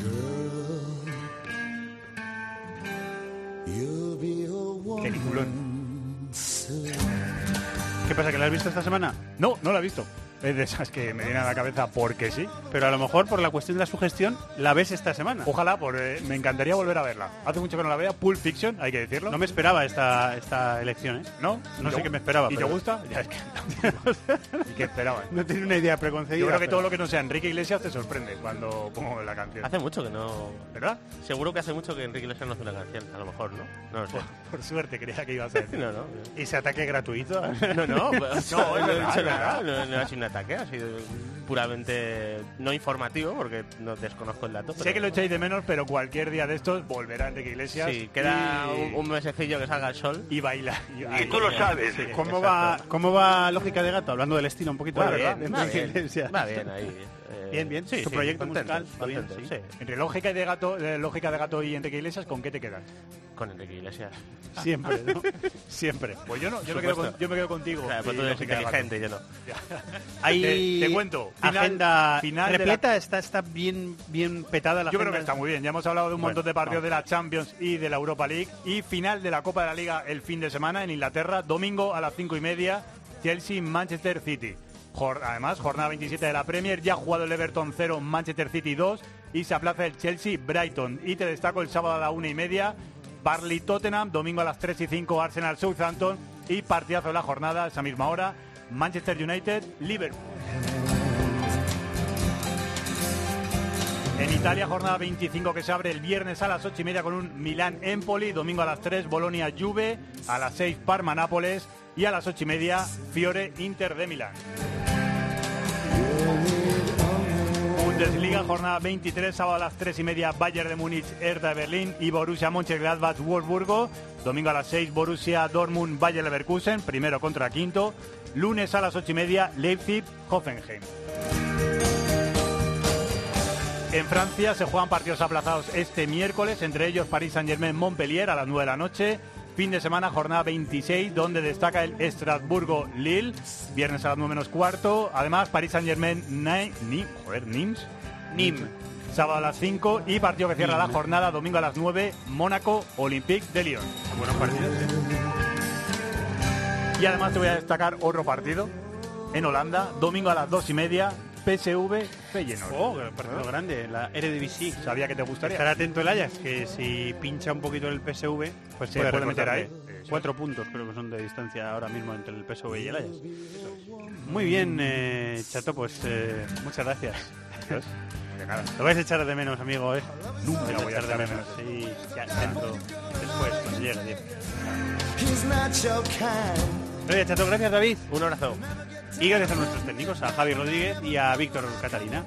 Y nosotros durante toda la semana viendo y contando fútbol aquí en Cope, Champions el martes, con el Barça en Lyon, Champions el miércoles con el Atleti en el Metropolitano, que si no Petón se me enfada, contra la Juve, y el jueves los tres equipos, porque el Sevilla juega el miércoles, los otros tres equipos españoles el jueves en la Europa League.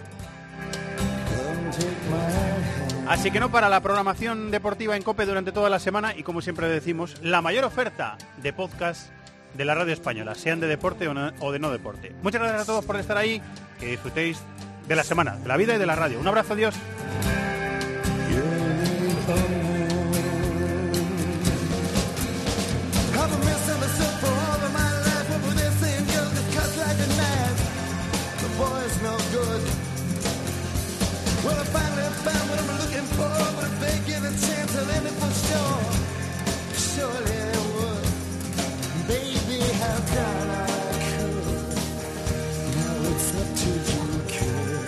En el correo electrónico thisisfutbol@cope.es, en Facebook nuestra página This is Fútbol Cope y en Twitter arroba Fútbol Cope.